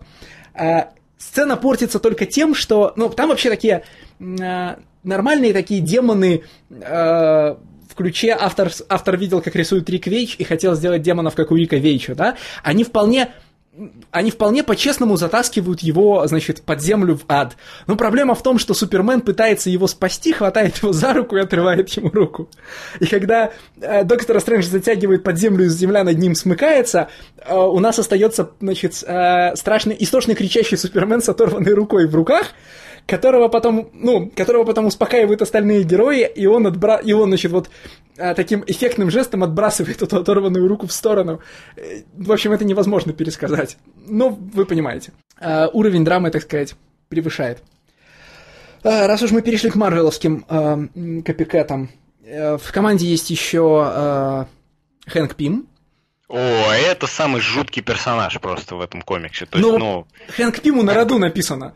Но, но, но, как бы, понимаешь, вот э, градус настолько превышен, как бы, что на самом деле, когда реально я увидел Origin Хэнка Пима, я обалдел, потому что, ну, ну, прям, ну, совсем, уже, прям совсем жуть.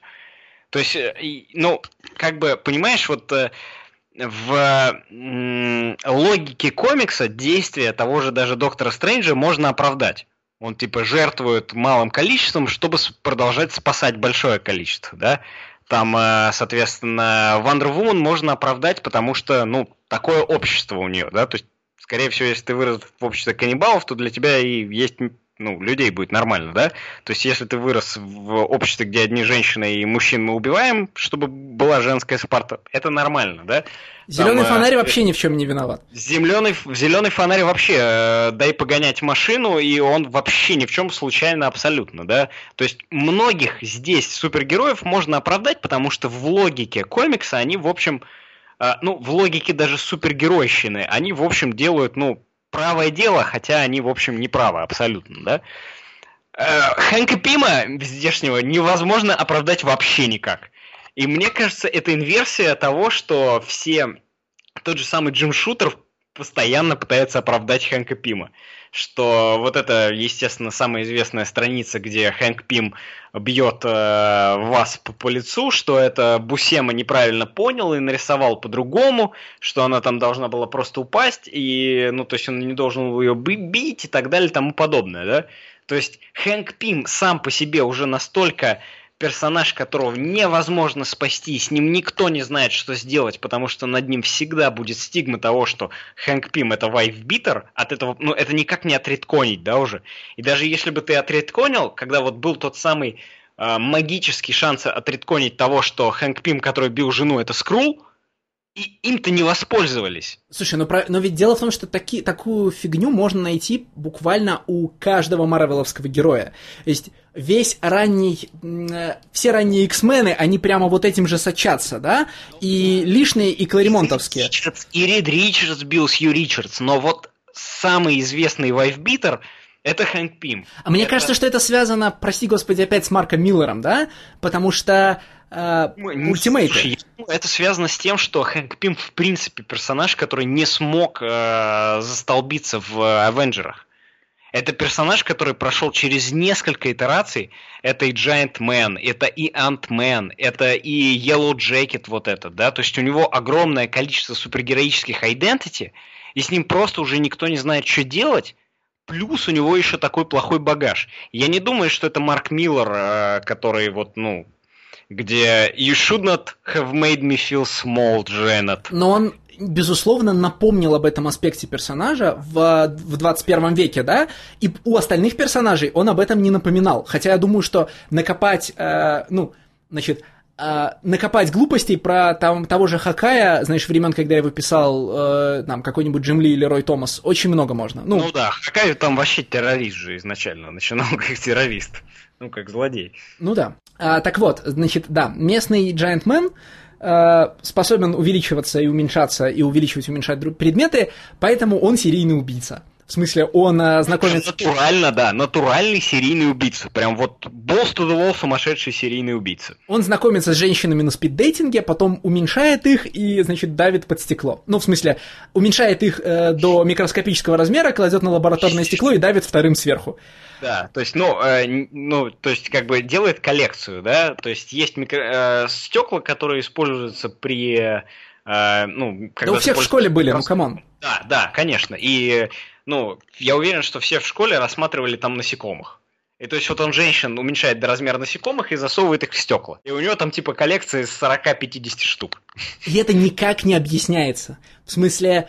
Э, Вообще, да у него нет никакого, у него нет никакого темного прошлого, нет поворотной точки. Мы вообще ничего о нем не знаем, кроме того, что он кроме просто... вот этого, да, он кроме серийный убийца. Он серийный убийца. И это при том, что, вот переходя к следующему персонажу, при том, что у нас в комиксах, в, в этом комиксе есть, например, там, э, мертвый педофил, да, ну, как, как же, знаешь, в Грите комиксе без мертвого педофила?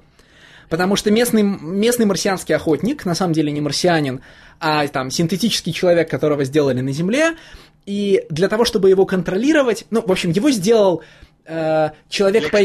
Нет, его сделал Джепетто. Разве нет? Нет, Лекс Лютер нашел а, папу Карла буквально, потому что этого человека а, зовут Джепетто, да? Папетира, да-да-да, он нашел э, реально, ну то есть, Папетира. Человека, который делает буратин и держит магазин буратин. И этот маг... буратино, значит, этот, значит, папа Карло сделал для него марсианского охотника, а, которого нужно раз в несколько дней резетить в специальной камере, и которым можно дистанционно управлять силами этого папы Карла. А, значит, э, чтобы победить марсианского охотника, Найтвинг пошел к папе Карло и его зарезал Гороттой. А, было бы папу Карла жалко, но в момент, когда мы обнаруживаем его труп, мы узнаем, что он педофил. Ну, в смысле, я так и не понимаю, ну, не преступник, правда, да, насколько я понимаю, но просто у него есть огромная коллекция э, видео и журналов с чудесными названиями Definitely Not Legal, э, да, значит, Слушай, а вот, э, по-моему, кстати, на Доктор Стрэндж мы наговорили, он проституток приносит в жертву. Он проституток и бомжей приносит в жертву. А, ну есть он, он на самом деле этот, э, Джек да. Да, да, да, он проституток и бомжей. Он, то есть, он реально from hell. Да, логично. А, значит, а дети были только в истории марсианского охотника. Да, да. дети были в истории марсианского охотника, но, слушайте, слушатели, комикс настолько balls to the wall, что э, забыть двух персонажей вместить. Да, я вот сейчас вспомнил, что э, Доктор Стрэндж, он приносит проституток и бомжей. Я оправдаюсь тем, что я внезапно помню э, сцену убийства Хэнка Пима, и она замечательная, да? Э, в смысле, э, значит, Хэнка Пима, ну, значит, э, Хэнка Пима убивает чудо-женщина, которой подсунули вот эти, значит, стеклышки с убитыми женщинами. Ну, в смысле, она, соответственно, за, э, вот, значит, за, за сестринство собирается убить Хэнка Пима. Хэнк Пим увеличивается в размерах. А хватает чудо-женщину и глотает ее, после чего она, э, значит, методом Дракса Дестройера вспарывает ему живот изнутри и вместе с кишками вываливается наружу. А, а, на секундочку, методом Росомахи из Олдмен Логана. Да, методом Росомахи из Олдмен Логана. А, это Очень нарисовано... Много здесь Миллера в этом комиксе. Это нарисовано, я не могу сказать иначе, с любовью, да? А, значит, с восторгом и увлечением а, глав, значит, главный артер этого комикса рисует сцену с вываливающихся кишок Giant Man. Это прям такая... В общем, ему бы, риса... ему бы рисовать Конана на компанию «Аватар», но, но, видимо, не сошлось. И остаются, в общем, все, да, остается только местный киборг, и он же, ну, вообще неинтересный. В смысле, здесь есть э, женщина-робот, которая называется Андроика, которая срисована с... Э, Инженера. Нет, с Денджер. Э, или как ее? Да, с Денджер. Не, с... мне кажется, я, ну, то есть, ну, на самом деле она киборг, по идее, и это еще предвосхитилось э, пришествие киборга в Justice League, но, но она инженер же. Нет, у нее, у нее дреды из э, металлических проводов, как у, как у Danger Room, превращающейся в женщину в Astonishing X-Men. Но и у инженерки из э, Authority тоже есть э, ну, волосы, которые из проводов. Да, ну вообще, согласен, да, значит, если мы можем что-то возвести к Грим Грите комиксам, например, к Авторити, то надо это делать, потому что э, автор ну, с большей правда. вероятностью любит, автор с большей вероятностью любит Авторити, чем э, Джосса Уидона. Конечно, чем Astonishing X-Men, просто без яичного этого, как его, Джосса Уидона. Хотя, кстати, подожди, а Денджер придумал Уидон или... Да, наверное, Уидон. Нет, Денджер сто процентов придумал Уидон. Но ее же потом использовали, ну, в смысле, тот же Эллис же... Использовали потом все, кому не лень. Ну, конечно.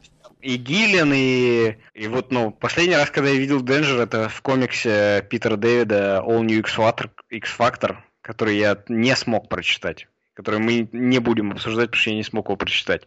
К чему же все это нас ведет? А, значит, как я уже говорил, ни к чему. Ну, то есть это 11 номеров, нулевой плюс 10, да, про Э, Лигу справедливости, которая вся, вся оказывается неприятными людьми, и на этой почве убивает друг друга, э, значит, разыгрывая 10 негритят на острове. И я вот кроме, значит, кроме того, что там можно посмотреть на, значит, кишки и стратегически закрывающую женскую наготу мыльную пену, я прям даже не знаю, что сказать. Э, ну, это да, это очень странный комикс, который пытается нам что-то сказать, но в итоге не говорит ничего. При этом у него в, в масштабах комикс Трайба, я так понимаю, сформировался какой-то свой фолловинг, потому а, что... Популярный комикс очень. К выпускам приложены фанарты, прям, правда, в основном фанарты местного Джокера, и у Джокера есть собственная серия, а, и... Да. А, да. Вот. Как бы, все это, в общем, очень, все это, в общем, очень увлекательно. Но надо заметить, что он вообще вопросы плохой Justice League, которая убивает друг друга, закрывает прямо напрочь. Ну, то есть, вот это, это definitive uh, Bad Justice League комикс, да? да. Не, не прибавить, не убавить. То есть, меня трудно, ну, то есть, мне в дальнейшем, наверное, нельзя будет купить на, значит, комиксы подобные, там, я не знаю, ну, вот, подобные Boys или там чему-то еще, потому что Бойс — это верхняя граница какого-то диапазона, Red Ten — это нижняя граница этого диапазона, да. и выйти за этот диапазон уже нельзя. Все остальное не так экстремально. Поэтому, наверное, передвинемся к, к третьему комиксу. А, который, кстати, вот от него я ждал экстремальности, но экстремальности-то от него так и не получил. А, это самый политический и сам, самый, как бы это сказать, настоящий из тех комиксов, которые мы обсуждаем. В смысле, вот когда вы, говор... когда вы рассказываете мне в комментариях, дорогие слушатели, про отсутствие мета... метатекста или политического комментария в а, комиксах, которые мы обсуждаем, вот, ну, типа, что я там слишком много вчитываю, ни черта вы не знаете про комиксы с открытым политическим комментарием. Никакая гей-премьера, значит, э, ни какой-то Нахаси Коутс не близки к да, не близки по масштабам политичности значит, своих супергеройских комиксов комиксу 2005 года Liberality for All. А, это, да, конечно, комикс из другой эпохи. Я приятно порадовался при чтении возвращением в другое, ну, то есть более незамутненное время. Во время, когда я, конечно, политическую повестку особенно не читал, потому что, ну, там, доучивался в школе и учился в институте, да, но какие же прекрасные в смысле политической политической борьбы в США были времена. А, Liberality for All — это комикс про, супергеройско, про супергеройского Шона Хеннити, э, Шона э, Хеннити, э, господи, Хеннити, да, с э, железной кибернетической рукой, да, Шон Хеннити has a cybernetic hand. У него вышло четыре выпуска. Мы нашли и прочитали три. Э, я нашел упоминание четвертого, но, к сожалению, прочитать его не представляется возможным. Слушайте, я читал этот комикс еще в э, бородатом восьмом году, и я мало что помню, кроме того, что э, там реально есть страница, где, э, э, где послом Афганистана в ООН является э, Осама Бен Ладен. Нет, там все прекрасно, да? Там, значит, э, э, ООН аннексирует США, э, руководит, значит, генсеком он является Жак, Жак Ширак, почувствуйте, про какие времена мы говорим, да? Э, вот Кто человек, помнит Жака Ширака вообще? Человек, который это все писал, он вот был на, на как это, he was cutting edge in politics, да? В смысле, на он писал... Острие, реально, на, а, на политическом острие. Значит, а, так вот, а, генсеком он является Жак Ширак, президентом а, Соединенных Штатов является мадам Клинтон, и нет, это Челси Клинтон. А ее, значит, ее вице-президентом является небезызвестный э, кинорежиссер Майкл Мур. Это те времена, когда Майкл Мур э, был, ну, понимаете, да? Майкл Мур был наверху просто политической оппозиции в США, когда он снимал интервью э, с людьми по поводу Буша, когда он снимал там 9.11, когда он снимал там завтрак для Колумбины или обед для Колумбины. Боулинг для Колумбины. Боулинг для Колумбины, да.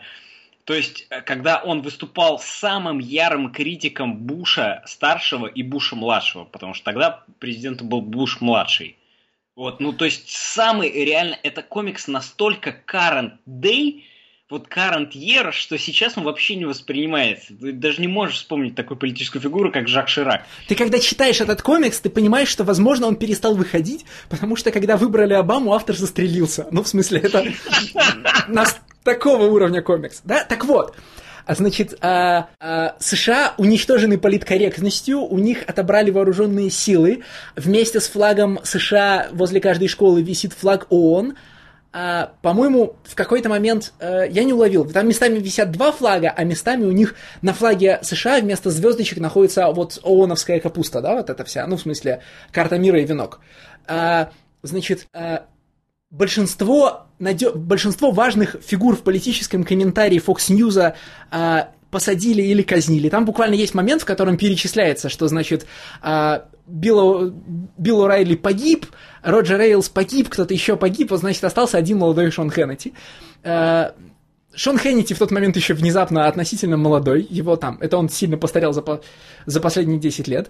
А, и, значит, Шон Хеннити, а, Шон Хеннити ведет э, контрпро... значит, ведет радиоагитацию с помощью, э, ну, типа, как это, underground, он держит андерграундное радио, э, перемещается по США в специальных, значит, э, суперподготовленных микроавтобусах, из, из которых он периодически вещает, пока его не, накрыв... не накрывают. слушателям, кто такой Шон Хеннити и Билл О'Райли. А, да, действительно, не все же... Потому что, ну, не все могут знать, да? То есть это ну, короче говоря, это главные лица суперконсервативного телеканала Fox. Fox News, давайте есть, уточним, да? Fox News. Это, а, ключевые да. полити... это ключевые политические комментаторы э, консервативных э, республиканцев США. Это люди, которые в районе 2005, соответственно, года э, значит, были рупором образования будущей чайной партии, ну, в смысле, ради... ну, типа, как это сказать, не ультраправо, ультраправо это то, что сейчас. Нет, кон- консервативные. Вот, ну, то есть республиканцы. Да, да, да. Это те, которые вот топят. Вот э, когда мы говорим про консервативные ценности э, в Америке, мы не подразумеваем правые какие-то силы, да, мы не, не подразумеваем прям э, национализм и, и тоталитарию. Мы подразумеваем э, жесткий капитализм, э, который регулируется различными институтами. Нет, просто тут которых, есть как градация. Правило, республиканцы. Смотри, тут есть градация. Значит, есть традиционная часть, типа, боль... есть центристская часть республиканской партии, которой принадлежит, например, все семейство Бушей, да, а, то, что обычно называется Good Old Party, ГОП, да, есть э, чайная партия. Это м, поворот республиканской это партии. Да. Это поворот республиканской партии. Вот как раз периода, когда вышел комикс, э, как раз там борьбы за кресло в районе Обамы, да, э, это люди, которые поворачиваются, с, значит, к, ну, взяли курс на... жопой и попытаются устроить бостонское чаепитие. Да-да-да. Ну, короче, э, God, Guns, Government, вот это вот все, да. А, значит, маленькое правительство, традиционные семейные ценности, значит, ну, там, винтовку в каждый дом, вот это все, да? Ну, и есть современные ультраправые, которые, конечно, фундаментально от них отличаются. Проблема в том, что между ними происходит интересное слияние. Ну, то есть, э, значительная часть ультраконсервативных правых э, республиканцев в США поднялась из э, разговорного радио. Из-за вечерних и ночных радиошоу в АМ-диапазоне... Алекс Джонс, наверное, самый Али... Нет, Алекс Джонс самый известный сейчас, да? Но... Я, я же говорю, прямо да, сейчас, да, да. да? То есть Алекс Джонс, он э, работал на CNN долгое время, да, потом ушел делать свои и Инфоворс долгое время был просто супер куки конспираси подкастом, да, то есть я Infowars на самом деле слушал еще в 2009 году, когда Алекс Джонс появился в э, экранизации моего любимого романа «Помутнение» Филиппа Дика, да, то есть он там э, играет, э, у него эпизодическая роль, где он э, говорит, что Substance D делает правительство и оказывается прав, то есть Substance D это, ну, грубо говоря, героин в, э, у Филиппа Дика, да. К чему я веду? Вот. А, значит, а, ночные ток-шоу про политику, в которых, э, значит, консервативные шок-джоки, ну, в смысле, есть такое понятие в американском радио шок-джок, да, это ведущие, ну, дизжокеи, в смысле ведущие, которые развлекают тебя в основном тем, как сильно они тебя провоцируют. У них есть две глобальные формации, это чуваки возле, вроде Говарда Стерна, которые зовут в эфир там суперзвезд и задают им неприличные вопросы, ну, там они, значит, они там спрашивают, ну, легендарные всякие штуки, типа там, позвать Гвинет Пелтрову и долго спрашивать его про оральный секс, да? А есть м, формация политических э, ночных ведущих, которые просто монологом много часов рассказывают вам о том, как, э, значит, ну, как масоны продали Америку. И из этой формации радиоведущих... Это, это, это вот сейчас, чтобы вы понимали, наши слушатели, это есть ведущий на Первом канале, который реально в прайм-тайм выносит ведро с говном в студию и пытается им кидаться. Ты не знаешь, как Леша его зовут? Нет, конечно. Мы не будем, мы не будем его упоминать, э, потому что вдруг товарищ майор нас слушает. Так вот, э, из этой, значит, из формации этого э, радио, AM это, ну, в смысле не время суток, а это частоты, не, FM, а AM, да, а, выросло практически все современное политкомментирование в Соединенных Штатах. То есть тот же Шон Хеннити был первоначально там э, политкомментатором на университет, ну, ночным политкомментатором на университетском радио. А Билл О'Райли это такой, блин, как, какой хороший аналог подобрать. Как фамилия этого российского гражданина? Это Киселев. Да-да-да, Билл О'Райли это, это даже не, знаешь, даже не Киселев. А Киселев-то... Билл О'Райли, прелесть Билла О'Райли в том, что он заявляет, что он не консерватор, а он независимый. Поэтому это скорее Соловьев, чем Киселев, если я правильно понимаю вашу а, повестку. Да, это Соловьев, да.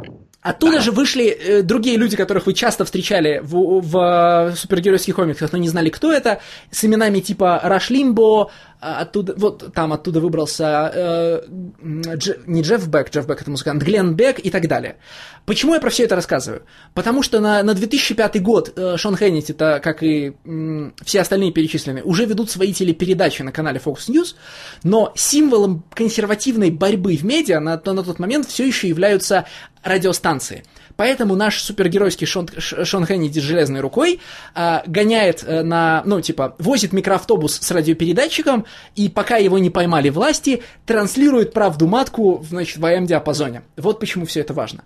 Но главное в комиксе, конечно, не это. Главное в комиксе это м, сквозная линия паренька а, которого родители назвали в честь своего любимого политика Рейган, то есть не Рональд, да, его назвали Рейган. Я не помню его фамилию, но его натурально там зовут Рейган Смит, да, примерно. И, а, значит, я не... И историю его персональной борьбы, да, а, значит, там есть потрясающие моменты вроде того, как он... А, вроде того, как значит, в новых Соединенных Штатах, управляемых Клинтон с, и сотрудничающих с, а, с этим самым, с, господи, с самой Бен Ладеном, в школах все еще произносят утром Pledge of Allegiance, просто из него выкинули слова про Бога, и вот он один из всего класса говорит One Nation Under God, его за, этого учи... за это ученица заставляет стать к окну, вместо того, чтобы стать в угол, да, и смотреть на флаг во дворе школы, пока он не поймет, короче, почему этот флаг очень важен. И а, во втором номере мы видим, как его поставили, э, значит, смотреть на флаг, а в это время какие-то радикально настроенные мальчишки снаружи, а, значит, залезают на флагшток, снимают оттуда флаг ООН и перечеркивают его краской из баллончика – и тут мы понимаем, что Рейган-то сделал важные выводы от смотрения на флаг. А в третьем выпуске, а, значит, Рейгана за что-то уводят из школы мама, и когда он проходит мимо флага и оборачивается, он видит, что в окне стоит девочка и тоже смотрит на этот флаг. И тут мы понимаем, что он сейчас, наверное, что-нибудь сделает. Но что-нибудь сделает он в четвертом выпуске, который до нас не добрался. А, вот такой это комикс. Да?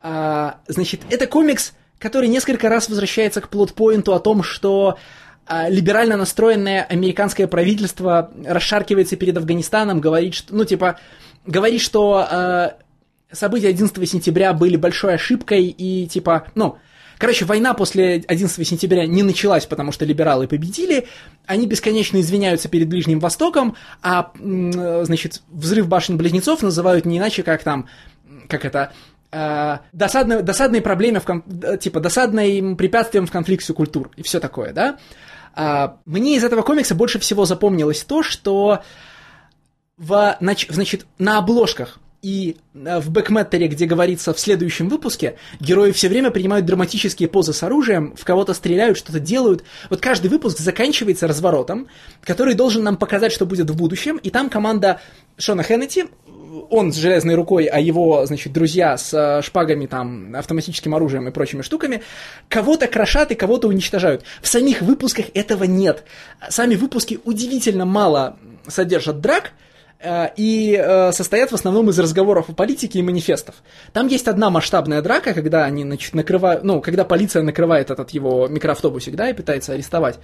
И я, честно говоря, в ней тоже уже ничего не помню, кроме того, что там сюжетный поворот этой драки строится на том, что у них у всех полицейских оружие с э, индивидуальной идентификацией, ну, в смысле, смартганы, да, а главный герой способен эти смартганы на ходу перепрограммировать и таким образом, ну, блокировать возможность стрельбы, стрелять из чужого оружия. В общем, это все разговор о том, что э, на самом деле это все разговор о том, что ну, системы что, ограничения что, оружия не работают. Чипирует, что нас чипируют и. Да, да, да, конечно, еще это и про чипы, это, да. Это на самом деле в среди э, христиан и так называемых evangelicals, да, то есть крайне традиционно консервативных христиан. Это те, которые Майкла Пенса выбрали, и, в общем, тот, который дал огромное количество голосов Трампу. А, существует поверье, что, значит, э, чипы в паспортах это плохо, что баркод, то есть штрих-кода это плохо. И подожди, что... подожди, ты это сейчас все так рассказываешь, как будто это вам не близко. Чувак, а, типа, ну, я понимаю, что товарищ майор сейчас напряжется. Ну, слушай, разговоры о том, что индивидуальный номер налогоплательщика – это печать, печать дьявола из этого, из откровения Анны Богослова, они очень активно у вас происходили и происходят до сих пор. Ну, э, я тебе могу сказать, что чтобы мной не интересовался товарищ майор, я пытаюсь не интересоваться нашей российской действительностью, а интересоваться американской действительностью чтобы, чтобы, в общем, отгородиться. Ну, не, это, конечно, все шутки, да. Я, слушай, я ни разу в жизни не встречал человека, который говорит, что ИНН это честно. Ну, ну. Их, их, их много. В смысле, это да. уже было штукой в начале 2000-х, когда они вводились, и это продолжается до сих пор. Я прям недавно в ресерче опять наткнулся на, знаешь, вот на там, ну, на российских там младостарцев, которые рассказывают про метку дьявола. У вас, а, а, опять же, сейчас, когда поднимаются очень... Ну, когда... мне кажется, просто их давят просто. Да нет, у вас же сейчас свои евангеликал же завелись, в смысле, по тому же уровню консервативности и отмороженности, в смысле царебожники. И у царебожников а... это тоже фишка. Не, не, не, не. Царебожники, э, мне кажется, им не дадут разжиться, потому что весь наш традиционализм и консерватизм, который, ну, якобы наша страна исповедует, он исключительно сверху, в общем, э, ну, насаждается, как мне кажется, да. И когда есть угроза реального традиционализма и консерватизма, то есть людей, которые попытаются э, Россию увести, условно говоря, handmaiden's tale, этого не допустят. Ну, то есть, э, условно говоря, царебожники с Поклонской, это, в общем, ну, э, страшно и для всех остальных. Не Добро только... пожаловать в подкаст про комиксы, дорогие друзья. Oh Саша, вырезай эту часть. Э, ну не, на самом деле нормально, потому что, в общем-то, это хорошо отражает содержание самого комикса Liberality for All. В смысле, комикс примерно на том же градусе обсуждает примерно те же материи, да? Там нет, э, собственно, приключенческого комикса, который заявлен обложками и заявлен фабулой, да? А, значит, героический Шон Хеннити с э, кибернетической рукой ничего в нем не делает.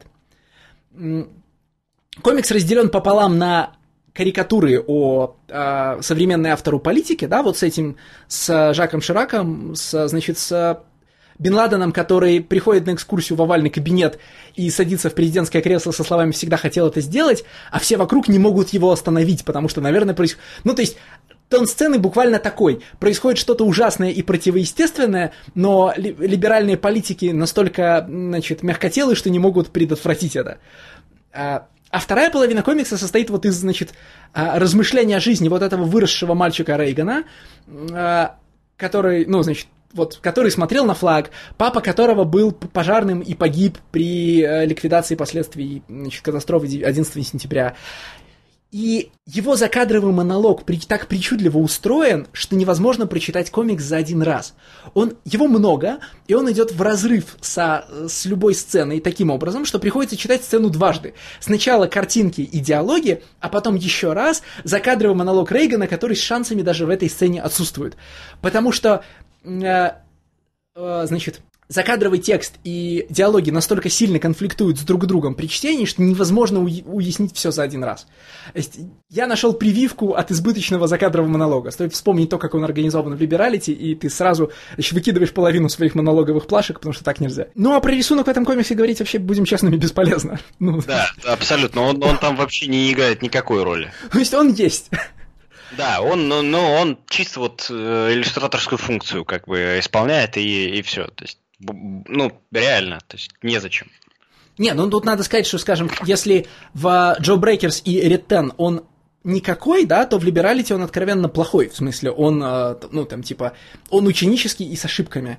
И у него, вот э, по старому принципу, хочешь пересказать на словах, как выглядит рисунок, скажи, на кого он похож, вот это не работает, да, вот Риттен там, допустим, похож на позднего, ну, там, не на позднего, да, на раннего Лайфилда, а, а его обложки э, похожи даже на каких-то характерных... Ну, там, ты заметил, что вот у Риттена есть ряд обложек, где... У Риттена хорошие обложки. Там... И там... Типи Вилсон некий. Да, да, я да. думаю, что я его где-то видел даже. И он очень хочет быть похожим на кого? На Грэхэма, нет? Ну, то есть там какая-то интересная очень манера рисовать. А, ну, короче, он, э, ну, реально классные обложки у Реттена, как бы это ни звучало. И, и тяжело описать манеру, да, то есть, э, ну, это что-то интересное, короче говоря. Ну, это... Это э, картунист, картунистский рисунок с такой избыточной немножко карандашной штриховкой, которую подчеркивает цвет, э, которую мы, например, можем встретить у, я не знаю, ну вот местами Black Hammer так нарисован, да, э, есть э, меньшие художники Минь... Э, гнезда Миньолова, которые так рисуют.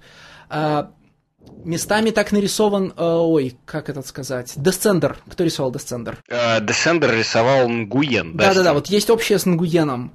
Э, хорошие, короче, обложки. А у Либералити нарисован, ну, ну никак. Ну вот это невозможно с чем сравнить, потому что, ну это, вот, блин. Э, сходите в э, паблики начинающих художников ВКонтакте, половина из них будет нарисована именно так. Вот просто ничем не будет отличаться. К сожалению, мы никогда не узнаем, чем закончится, чем закончится похождение Джона Хэн, э, Шона Хеннити с кибернетической рукой, потому что серия должна была, по-моему, быть из шести номеров, вышло из них четыре, э, скачать из них можно три, и все это никуда не ведет. Но надо полагать, что в конечном итоге э, Шон Хеннити спасает э, Белый дом от бомбы, которую туда принес Осама Бен Ладен, и, вероятно, побеждает самого Осама Бен Ладена. Ну, это неплохие новости я хочу доползти до четвертого комикса, который внезапно единственный... Блин, ну я не могу сказать, что это единственный хороший комикс в сегодняшней подборке. Это единственный абсолютно... Комикс-комикс. Он единственный компетентный, да. А, ты когда его читаешь, у тебя не возникает вопросов, что ты читаешь, а, что хотел сказать автор, а, там, значит, откуда у этого героя растут руки. Нет, там все сработано аккуратно. Есть одна проблема. Ты не можешь понять, зачем этот комикс существует. То есть он... А, я вообще не знал его существовании, пока Никита мне его не показал. Я до сих пор не могу понять, зачем он нужен, кому он нужен, почему кто-то считал это хорошей идеей. Принес... Это очень большой успех на Кикстартере был, на секундочку. То есть куча людей спонсировала этот комикс. Да, он принес к авторам какие-то деньги, которых им, наверное, не приносит Мар... работа в Марвеле по найму. Но, ах, так или иначе, значит, э, это следующий, следующим образом сложно сочиненное издание. Это комикс «Покидая Мегалополис», э, изданный на Кикстартере. Потом э, это серия из шести номеров э, Surviving Мегалополис, изданная в Dark Horse, и, значит, и большой том, в который входят эти шесть номеров, и еще один цифровой комикс, выпущенный на оставшиеся от Кикстартера деньги. Все это сделано э, Гейл Симон и Джимом Калафиоре, которые спелись на комиксе, на неплохом, даже я бы сказал, хорошем комиксе Secret Six, да, ну как, хорошем на фоне всего остального, что выходило в, в, ну, в соответствующей инициативе, да, и это, это Астросити сливается в экстазе с Crossed, потому что это буквально комикс э, в эстетике Астросити, недавно закончившимся, да, э, ну, помните, да, э, комиксы про, про, про обычную жизнь супергероев, в, написанные в манере великих американских романов. Серия Курта Бьюзика, которая много лет там кочует между DC, э, между имиджем DC и Вертигой. Э, и в этом мегалополисе, то есть в местном аналоге Астросити, все супергерои в единый момент сошли с ума в, буквально по модели Крост, да, то есть они подхватили некий вирус, который сделал их маньяками. Да, то есть э, там надо сказать, что к ним прилетает какое-то лавкрафтианское чудовище, которого они заражаются все, и все. Ну нет, я не могу не сказать, да, к ним прилетает чудовище из Вотчманов.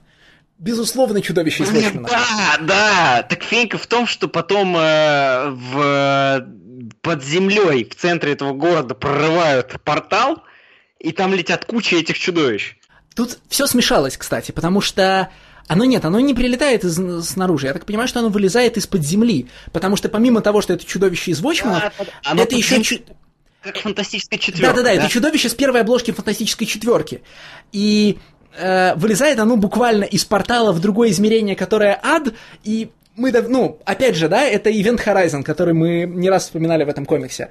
Э, попытка читать лавкрафтианские ужасы через обыкновенный ад. То есть под землей находится натурально портал в ад, и те, кто в него заглядывают, сходят с ума и становятся, ну, значит, становятся маньяками. Зомби, да. Да, из земли в какой-то момент вырвался э, не то туман, не то пыль. Ну, в общем, помимо того, что из земли выросло страшное чудовище, которое вся местная Justice League побеждала э, на большом double splash page е, как обычно побеждают Старро, да, э, значит, из земли вылетела какая-то радиация, которую, которой они все наглотались и стали сумасшедшими. Э, в смысле, маньяками. Город. То есть она окутала город. Да, этот город, значит, э, устроен как Манхэттен, в смысле, от него можно, э, его можно оторвать от большой земли, подорвав мосты, что немедленно... Он лично метрополис. То есть мегалополис это метрополис. ну, соответственно, правительство США успешно перерезало все мосты, супергерои не выпускают жителей из города, э, власти не выпускают из города никого. А... Сами не покидают его. То есть сами супергерои, которые суперсильные, супермощные и реально зомби из Крост, ну, то есть сумасшедшие Крост, они не покидают город. Хочешь мне это комментарий? Вот прям напрашивающийся. Давай. А, значит, э, в какой-то момент э, в супергероику прилетает э, бомба хранителей, да, вот чудовище, чудовище хранителей, назовем его с двух больших букв. Оно делает всех супергероев грим и. Те, кто вынужден находиться с этими супергероями на одном пространстве, страдают, гибнут и пытаются сбежать, а окружающая культура изолирует супергероику от себя, то есть обрывает все связи между супергеройскими комиксами, в которых взорвалась Грим Грити бомба, и остальной большой культурой, и позволяет этому небольшому сектору пространства доедать сам себя. Супергерои едят друг друга, ну, бывшие, да? Oh Супергерои едят людей. Все, что ты можешь сделать, это оттуда сбежать.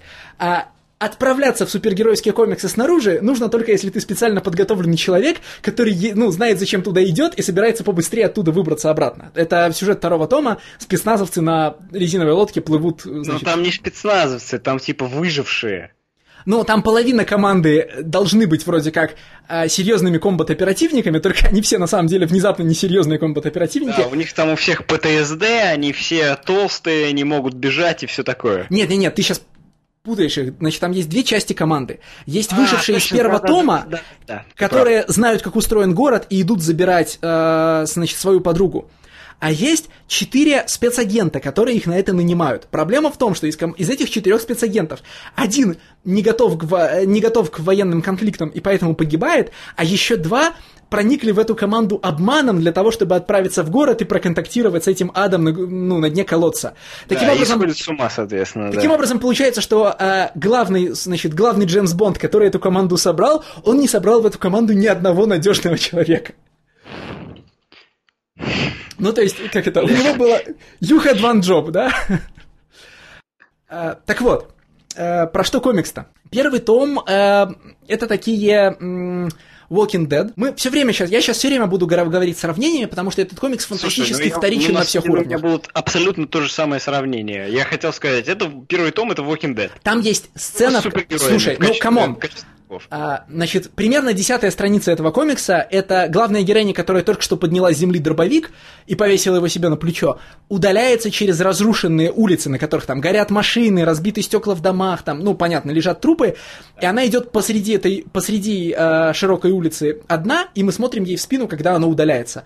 Это ну, стереотипнейший совершенно кадр для... Я думаю, что он... Ну, я не, не уверен, что он порожден Walking Dead, я очень слабо помню первые номера.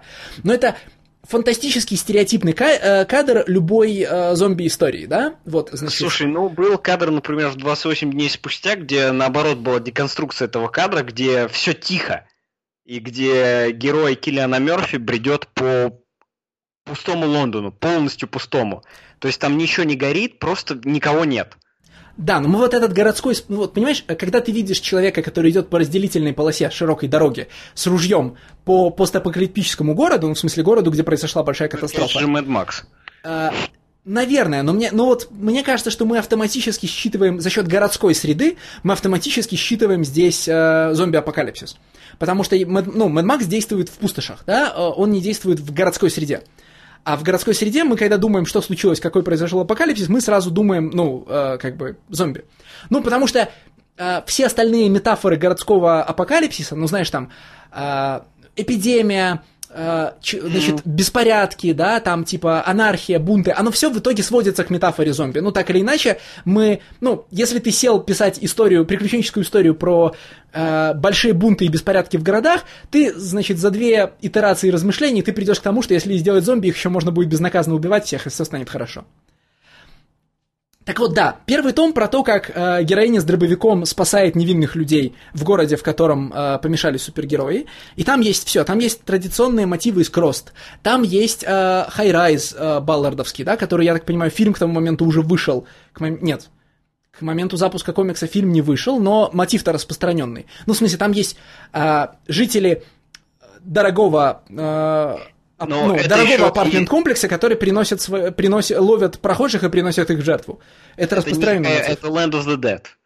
Это ромеровский Land of the Dead, где ну, соответственно, есть злые белые люди, которые живут в башне, и да, которые да, не пускают да. никого в эту башню. Это Land of the Dead, ромеровский, который там, по-моему, 2003 года или что-то такое. Но при этом э, эти самые... даже есть суперизвестный амаш в игре Fallout 3, где есть локация Tenpenny Tower, в которой живет Алистер Tenpenny и не пускает туда гулей. Эти, причем, э, ну, невозможно же сказать, что эти злые мужики, злые, злые, значит, привилегированные белые люди из Мегалополиса, они не происходят из Кроста. Может, тут рисунок Калафиора так влияет, но вот прямо ну, вот там главная блондинка, которая ими руководит, она прям Саша... В Land of the Dead предводителем зомби, которые пытаются прорваться в эту башню, является негр-механик, который, то есть единственный зомби, у которого есть понимание происходящего и который, ну, то есть остался у него какая-то личность. Нет, и я он... про обратную сторону. Я про то, что э, вот эти, значит, злые горожане, они благодаря, наверное, рисунку Калафиоре просто полностью происходят из э, комиксов Кросс, ну вот из, из первоначальных, да? Да.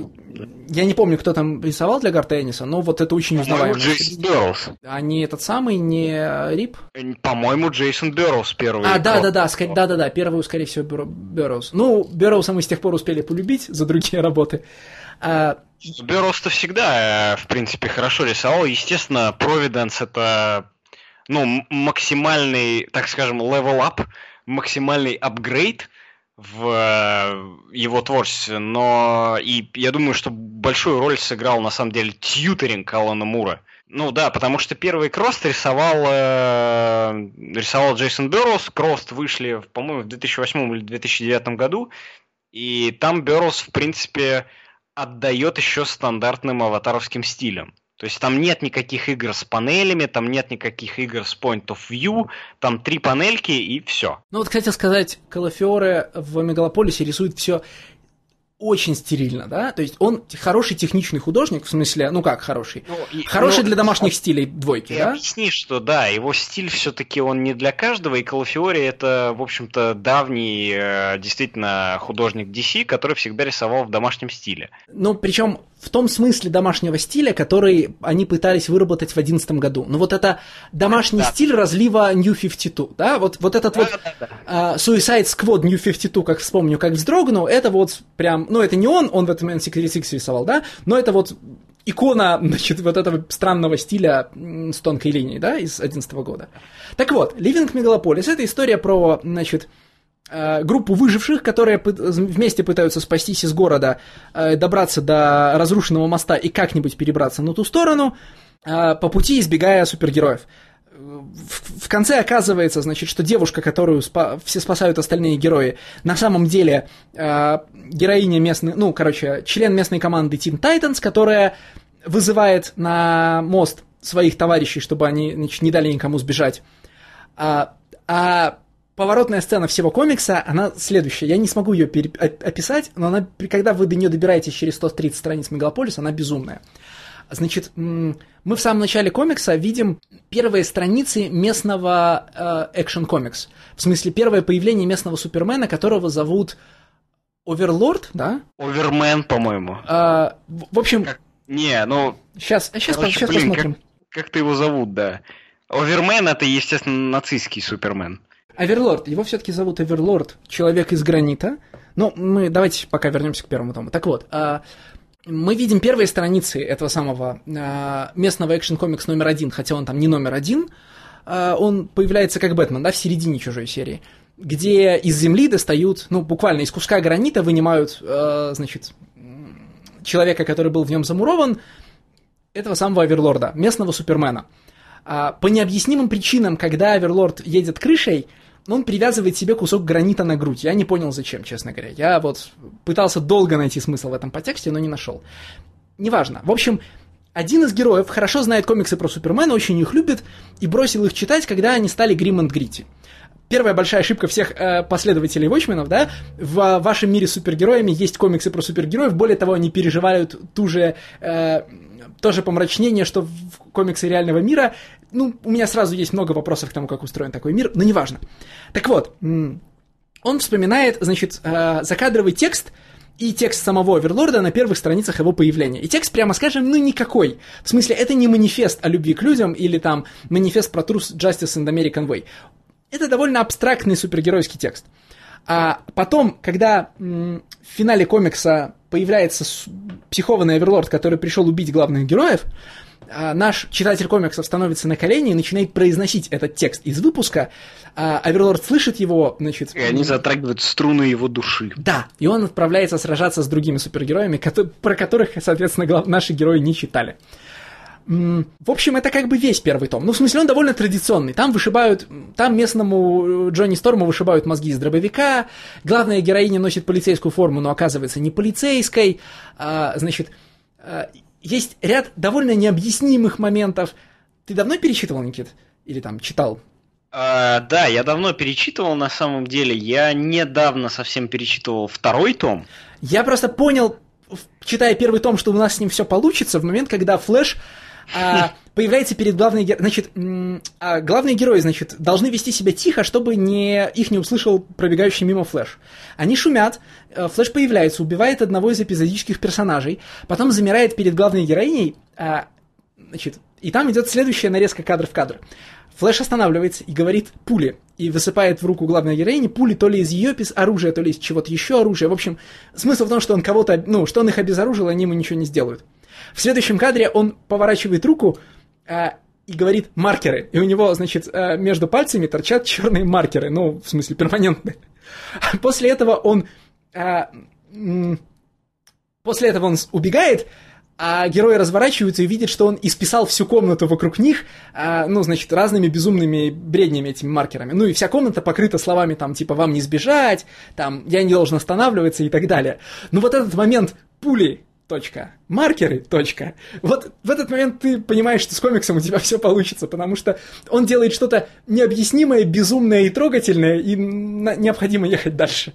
Причем здесь маркеры, кстати, так и не объясняются. В смысле, про местного... Что, bullet поинты и маркеры? Что? Но в Word есть bullet поинты. Не, ну маркеры в смысле фломастеры, но... Я понимаю, да, что это фломастеры, которыми он рисует, но то же самое... Окей, я понимаю, bullets и маркерс в смысле, я понял, нумерованные, не нумерованные списки, о господи. А, ну разве что. А, ну вот, и значит, а, первый том таким образом довольно линейный, крост-подобный постапокалипсис, да, про злых супергероев который еще не очень сильно деконструирует хранителей, а в большей степени ну, прям вот вы читаете, это графический роман, который должен был выйти как серию Аватара. Прям у него нет никаких причин не выйти как серию Аватара. А, злые матерящиеся супергерои, супергерои, кровь кишки, ну, все, все как положено, да?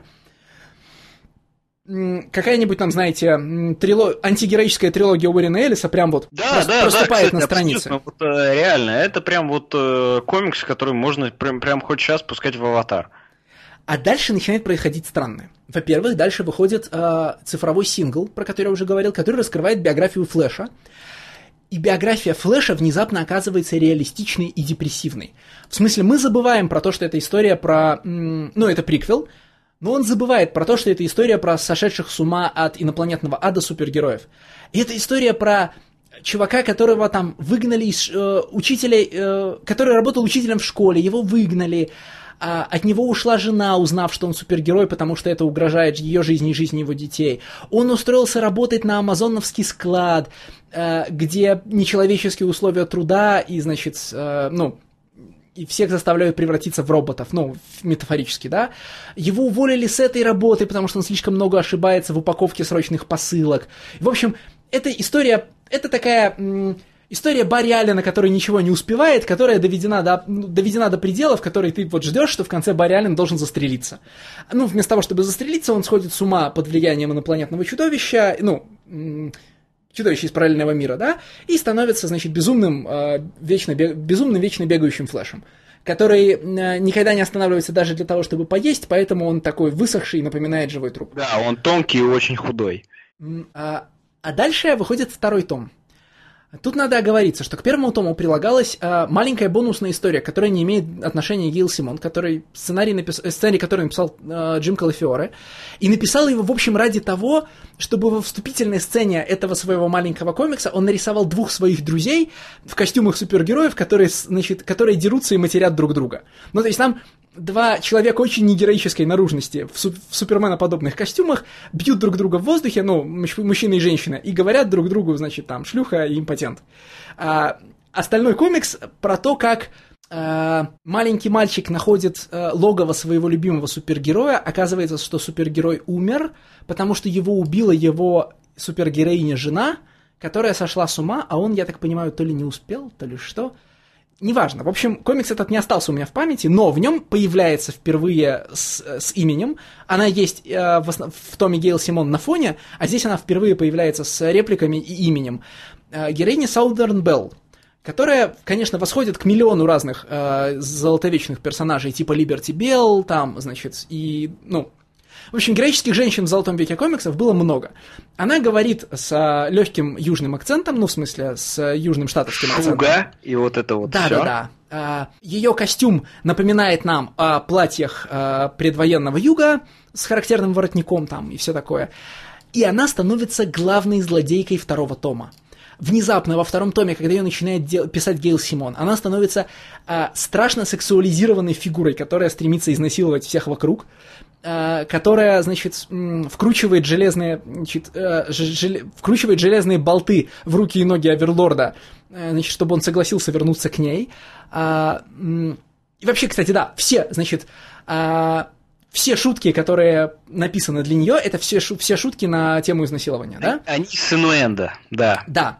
А, на- значит, она, встреч... она до значит, этой катастрофы встречалась с местным Деридевилом, а весь второй том построен на двух сюжетных линиях. На том, как герои первого тома возвращаются в город, чтобы спасти главную героиню первого тома, которая прикрывала отход и не ушла с ними, и на том, как героиня первого тома а, знакомится в знакомится в осажденном городе со своим другом детства, э, с которым они в детстве спорили, там, короче, кто круче, сорвиголова или нет, а с возрастом он занял место сорвиголовы, ну или местного Бэтмена, потому что у него есть пещера, мотоциклы, вот он это да? Найтвинг. Он тоже Найтвинг. Ну, да, но при этом он с, палоч... с, значит, с палочками в красном и так далее. То есть он отчасти Сорвиголова, отчасти Бэтмен, отчасти Найтвинг. Да, действительно, с палочками это же Найтвинг. А, у него нет суперспособностей, он просто, как сказать, правит страхом, как тот же Бэтмен. А, и прикидывается, что он сумасшедший и участвует во всех этих супер, значит, суперзлодейских терках, супергеройских, а, пытаясь там минимизировать ущерб. А, значит, у них с главной героиней возникает какой-то роман, они борются с этой Саунзерн Белл, все это опять никуда не ведет. Это не ведет никуда настолько, что к середине второго тома я начал думать о хронологии событий в комиксе, чего делать категорически нельзя никогда, потому что у меня начали не сходиться датировки. Там же, смотри, там осада держится уже несколько месяцев, да, а, ко второму тому. В первом томе Да, она да, совсем да, свежая. да. То есть э, прошло продолжительное время. В комиксе действительно и там, и там нам показывается, что, в общем, э, куча армии стоит все на этих мостах, и они все дежурят и, ну, в общем, держат оборону. Но сколько времени прошло, невозможно понять, потому что, э, с одной стороны, герои успели спастись из города, завести новую жизнь, провести там какое-то время, а потом возвращаться, во- э, возвращаются в город во втором томе. С другой стороны, э, они находят крушение монорельса, и там лежат свежие трупы. Ну, в смысле, там э, значит, внезапно заведшиеся в нашем метрополисе волки, значит, доедают э, трупы пассажиров поезда, и это довольно свежие трупы. Ну, в смысле, труп, который лежит несколько месяцев, он, знаете, визуально отличается. И, ну, про это в комиксах обычно не забывают. Да?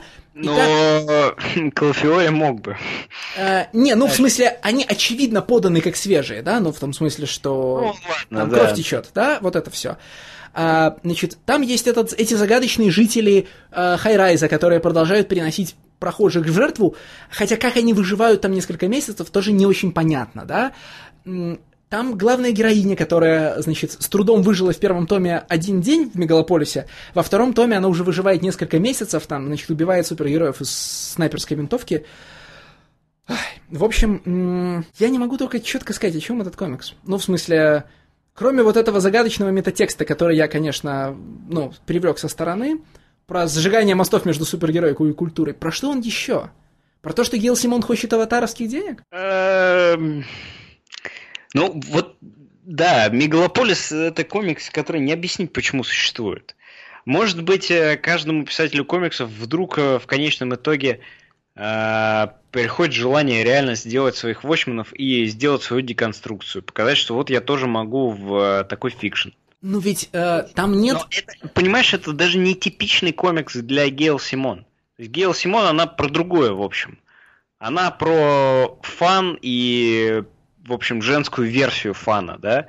То есть э, типичный комикс Гейл Симон это Birds of Prey и Secret Six. Вот, ну, и это ее acting range, так можно сказать. Это комикс, это комиксы, которые вот э, ее. Ну, слушай, Secret Six это все еще с комикс про суперзлодеев, которые шутят шутки, да?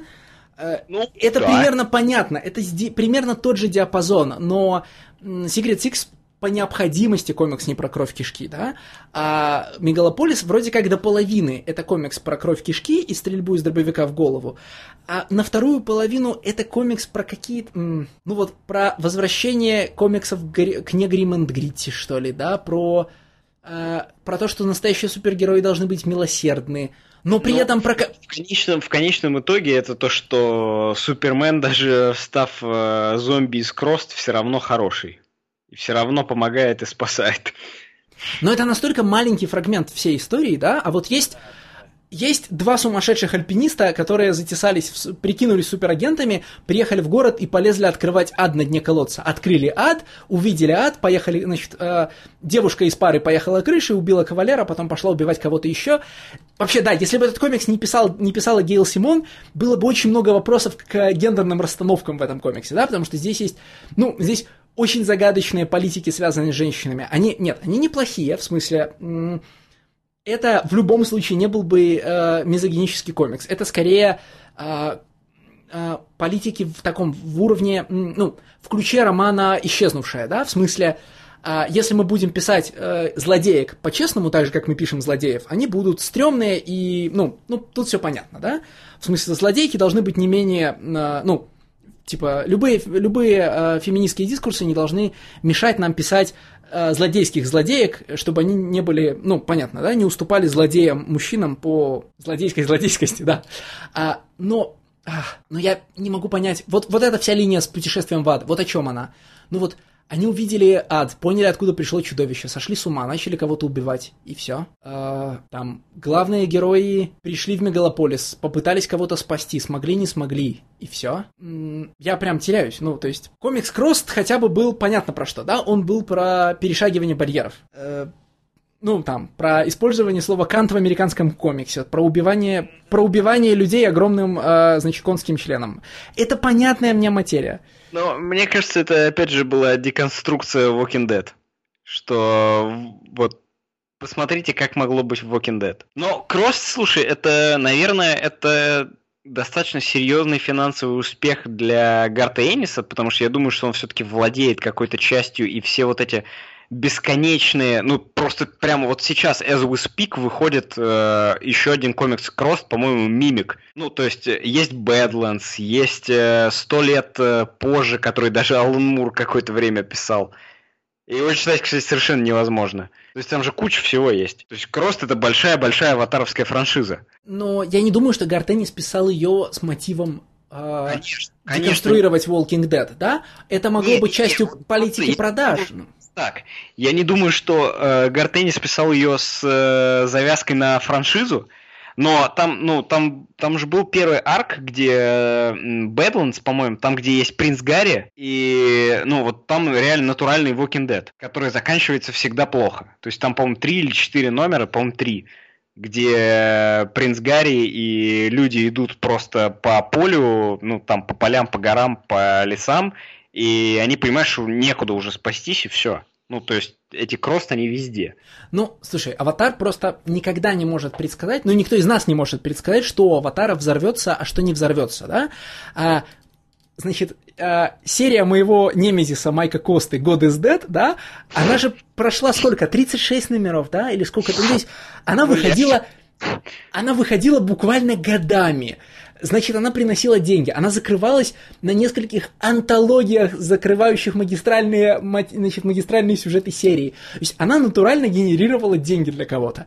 А, понятно, что там Крост мог э, ну, Крост был выстрелом на удачу, который тоже стал генерировать много денег. Но Мегалополис же на это не пред... для этого не предусмотрен. Он не может быть то есть, ну, уже в силу того, в каком формате он выходит, он не может быть бесконечным. Может быть продолжительным, потому что Crossed это все-таки комикс-антология, да, там истории выживших или истории этих, соответственно, Crossed, которые по всему миру, по всей планете, да. А здесь действительно история конечная. И ну просто я не знаю, ну, там, хорошо, Astro City, потому что он очень сквозит, да, вот эти таблички, вы сейчас покидаете Мегалополис, это те самые таблички, вы въезжаете в Astro City, вы выезжаете из Astro City, которыми Бьюсик сопровождает все номера своего комикса, да, а, хорошо, Крост, Допустим, деконструкция супергероики, только я не понимаю, что хотел сказать автор, кроме того, что автор хотел сказать «How do you do, fellow kids?», а, вот эта гениальная, стра... ну, не гениальная, а умопомрачительная страница, а, на которой Саузерн Белл спрашивает, а, ты ее мне еще присылал, что она говорит? Типа, did you want to make me a cuckold, да? О май гад. Ну, помнишь, да? Которая, да. очевидно, была вписана во втором томе, потому что Гейл Симон следит за политической повесткой, да, и там полемизирует с людьми в Твиттере. Нет, ну правда, это слово вошло в наш лексикон буквально в шестнадцатом году. Ну да, да, общий, общий, ну то есть из какого-то разряда стыдного фетиша в э, общую, общую лексику, да, это вошло, конечно. Ну и когда ты привязываешь это слово к героине, которая говорит с южным акцентом и олицетворяет консервативные южные идеалы, да, ну, типа, это, безусловно, должно так работать. Но за пределами самой этой героини, ну и что дальше? Ну, в смысле, вот у нас есть офигительные 300 с гаком страниц комиксов про злых супергероев – Зачем? Что происходит? А, ладно, почему их издавал Dark Horse, я понимаю. Dark Horse увидел количество, под, количество людей, которые дали деньги на Kickstarter, и понял, что ну, они хотят немножко от этих денег. Это нормально. А поч- как? Почему там? Почему у нас есть... А, почему второй том начинается с шуток про гей-бар, да? Типа, почему Гейл Симон посчитала, что это хорошо? А, ну, он же правда начинается с никуда не ведущих и ни зачем не нужных шуток про гей-бар, да? Проблема в том, что мы, когда читаем там Red Ten, я не знаю, Jailbreakers, да, мы понимаем, что хотели сказать ты эти люди. Ты понимаешь, э, откуда этот комикс берется и откуда у него растут ноги. Ты можешь э, его генезис проследить. Да. Генезис э, Мегалополиса проследить невозможно. Ну, то есть, ты, ну, я, я не могу... Э, ну, блин, ну, то есть, э, вот Гейл Симон, они такие друзья большие. Я даже их друзьями с Калфиори не могу представить. То есть мы такие большие друзья, и вот э, мы решили завести свой собственный проект, но, в принципе, нигде, по большому счету, наш особо комикс не приняли, поэтому мы повезем его на Kickstarter. Я могу себе представить э, Джима Калафиоре как человека, который все это делает. Ну, в смысле, может быть, Калафиоре там э, просто человек, который любит рисовать как в аватаре и хотел не там. Нет, нет, нет, Калфиори, я, я тоже стопроцентно могу представить себе Калфиори, потому что Калфиори редко рисует, э, в общем, э, ну, комиксы сейчас уже, да, потому что его стиль все-таки сейчас уже не подходит для них. И, э, ну, Калфиори делал это за деньги. То есть, ну, то есть сто процентов. Я работал с тобой на Secret Six, с тобой неплохо работать, э, Kickstarter, деньги, как... То есть магистральная часть проекта, по-твоему, это Гейл Симон? Э, я думаю, что да. Ну, потому что Калафиори здесь только за деньги. У Гейл Симон выходит успешная серия про кровь кишки в Имейджа, да? Ну, в смысле, Гейл Симон человек, э, ну, которому могут дать серию в Имейджа. И, э, ну... Так, таки да, таки да, понимаешь? Зачем? Ну, то есть, э, надобность Калафиори здесь для меня абсолютно понятна. Сто процентов это только деньги. Uh, that's sweet Kickstarter money. Э, я уверен, что там был еще flexible funding на Indiegogo, чего там только не было. А зачем это Гейл Симон, я не понимаю. Только, ну, типа то, что смотрите, я девочка, я тоже могу играть э, с вами на одном поле с мальчиками э, на поле деконструкции. так мы никогда не сомневались. Да? Да нет, так ну, не на поле деконструкции, на поле кровь кишки, ну в смысле на поле отрывания ручек пластмассовому Бэтмену. Ну, ну вот хер знает, ну зачем я это? Ну в смысле деконструкция это она успешно могла заниматься где угодно и занимается, да, ну, типа конечно. там для большой двойки в том числе. Конечно. Мне совершенно непонятно, зачем ей это, и более того, даже если первый том еще можно понять, потому что вообще первый том, конечно, это все еще комикс про сильную женщину с дробовиком. Тут есть еще как бы линейная ценность, да? Ну, типа, мы сделаем Walking Dead про супергероев, допустим, допустим. Второй том целиком посвящен исключительно, как это, жестокости, совершаемой супергероями, а э, человеческие линии, ну, они такие, они настолько пресные, да, в смысле, ну, там вот наша сюжетная линия про то, что девушка со снайперской винтовкой, а, значит, сходится на почве убивания супергероев с парнем в красном шлеме и на мотоцикле. А, там, короче, у них происходит любовь в осажденном городе, потом у них происходит трагическая гибель в осажденном городе.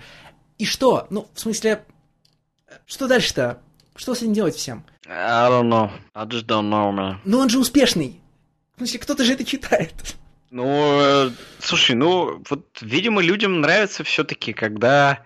Ну, люди, слушай, ну, читают же люди тот же Крост, да, когда, в принципе, кроме гартенисовских историй, и может быть история Алана Мура, хотя ее, я не смог ее прочитать, и Симона Спурье, э, там особо нечего. Так, еще раз, смотри, в Крост есть забивание человека огромным конским членом. Э, это, это да, но... У этого есть другой масштаб эстетики, да? А Крост — это комикс про перешагивание, да?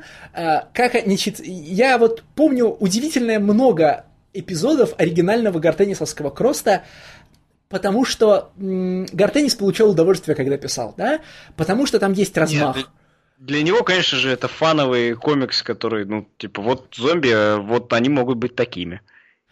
В смысле, там, знаете, есть а, отравление пуль с помощью зараженной спермы, да? Там да, есть, да, да, да, а, да, там да. есть страница, в которой я не понял, что не так, пока не понял, пока не сообразил а, проблему американского английского, да? Там есть маленький мальчик, который говорит "mother you fucking can't", да? И пока ты не вспоминаешь, что Америка падает в обморок от слова кант, да, а ты просто с британскими комиксами и британскими книжками, ну, типа, да. привычный, да, э, ты не понимаешь, в чем трансгрессивность этого маленького мальчика. И, короче, в чем трансгрессивность оригинальных э, Крост Гартениса, я понимаю на всех этапах но Мегалополис же при этом и не трансгрессивен в достаточной степени. Но Мегалополис беззубый достаточно все ну, равно. Ну, подумаешь, они, короче, там Все железными значит... болтами распяли Эверлорда на мосту. Ну, бывает. Ну, подумаешь, они там... Не, смотри. Свернули э, шею кому-то. Они распяли Оверлорда, потому что это, опять же, снайдеровская, и я имею в виду Зака Снайдера, метафора о том, что Супермен — это Христос. Не, ну так это же и не новая, и не очень трансгрессивная вещь, да? В смысле, ну, да, ну я же говорю, достаточно беззубый. Так поэтому мне и непонятно, ну, Короче, мы сегодня читаем комиксы, дорогие читатели, про которые мы каждый раз можем сказать, ну, я не знаю, кто это делает, зачем это делается. То есть, вот... Ну, то есть, вот в Риттене э, Джейсон Тодд бьет монтировкой Джокера, и я понимаю, зачем, да? А, значит, в Джо Брейкерах... Э, ладно, в Джо Брейкерах Э, мужики проявляют удивительную военную хитрость, и чтобы на тепловизорах не заметили их танк, они толкают этот танк вручную, потому что они супергерои. Допустим, да? В Liberality for All э, есть вице-президент Майкл Мур на, на инвалидной коляске. Я понимаю. Что есть в Мегалополисе? Ну, в Мегалополисе есть... Э, я не знаю. В Мегалополисе натурально нет ничего. В Мегалополисе есть э, этот самый местный Пластик Мэн, который смешно пререкается с местным Акваменом. Э, ну, он выглядит еще как э, член Great Lakes Avengers, то есть он плоский. И ему вытягивают руки необратимо, да, делают в нем дырки, а он там. Да. Короче, они потом рвут этого пластикмена. Да-да-да, рвут этого пластикмена к чертям просто. И что? Ну, в смысле, вот а вот э, такой вот базовый и текст. И все это за шесть выпусков выруливает к мысли о том, что героями героев делает э, их способность быть милосердными. Но ведь нет, а героиня же потом это опровергает своими действиями в финале. А, ну, тут еще есть, там есть классный splash page на всех суперзлодеев, которые спрятались в одной специальной тюрьме под, под землей, да? Которыми тоже командует Лекс Лютер, э, или Ультрамен, тут трудно понять. Ну, он, с одной стороны, Лекс Лютер, а с другой с волосами и в трико, да? Э, там есть все, супер, все суперзлодеи, которые вы хотите увидеть, они нарисованы на одном splash page е на две страницы. Это потом никуда не ведет тоже. Э, в общем, я думаю, нам надо закругляться. Да. Я не знаю, способен ли будет кто-то извлечь что-то из этого выпуска. Мы как могли пересказывали вам происходящее четырех очень плохих комиксов. Возможно, вы захотите их прочитать, где вы их взять, вы сами знаете. Там, где вы, вы обычно берете комиксы, все они есть. Через две недели мы с вами снова услышимся и вернемся к регулярному вещанию, э, так сказать, обсудим я надеюсь, хорошие комиксы, о котором нам... Или, по крайней мере, комиксы, о котором нам будет что сказать. До скорой встречи. До свидания, дорогие слушатели.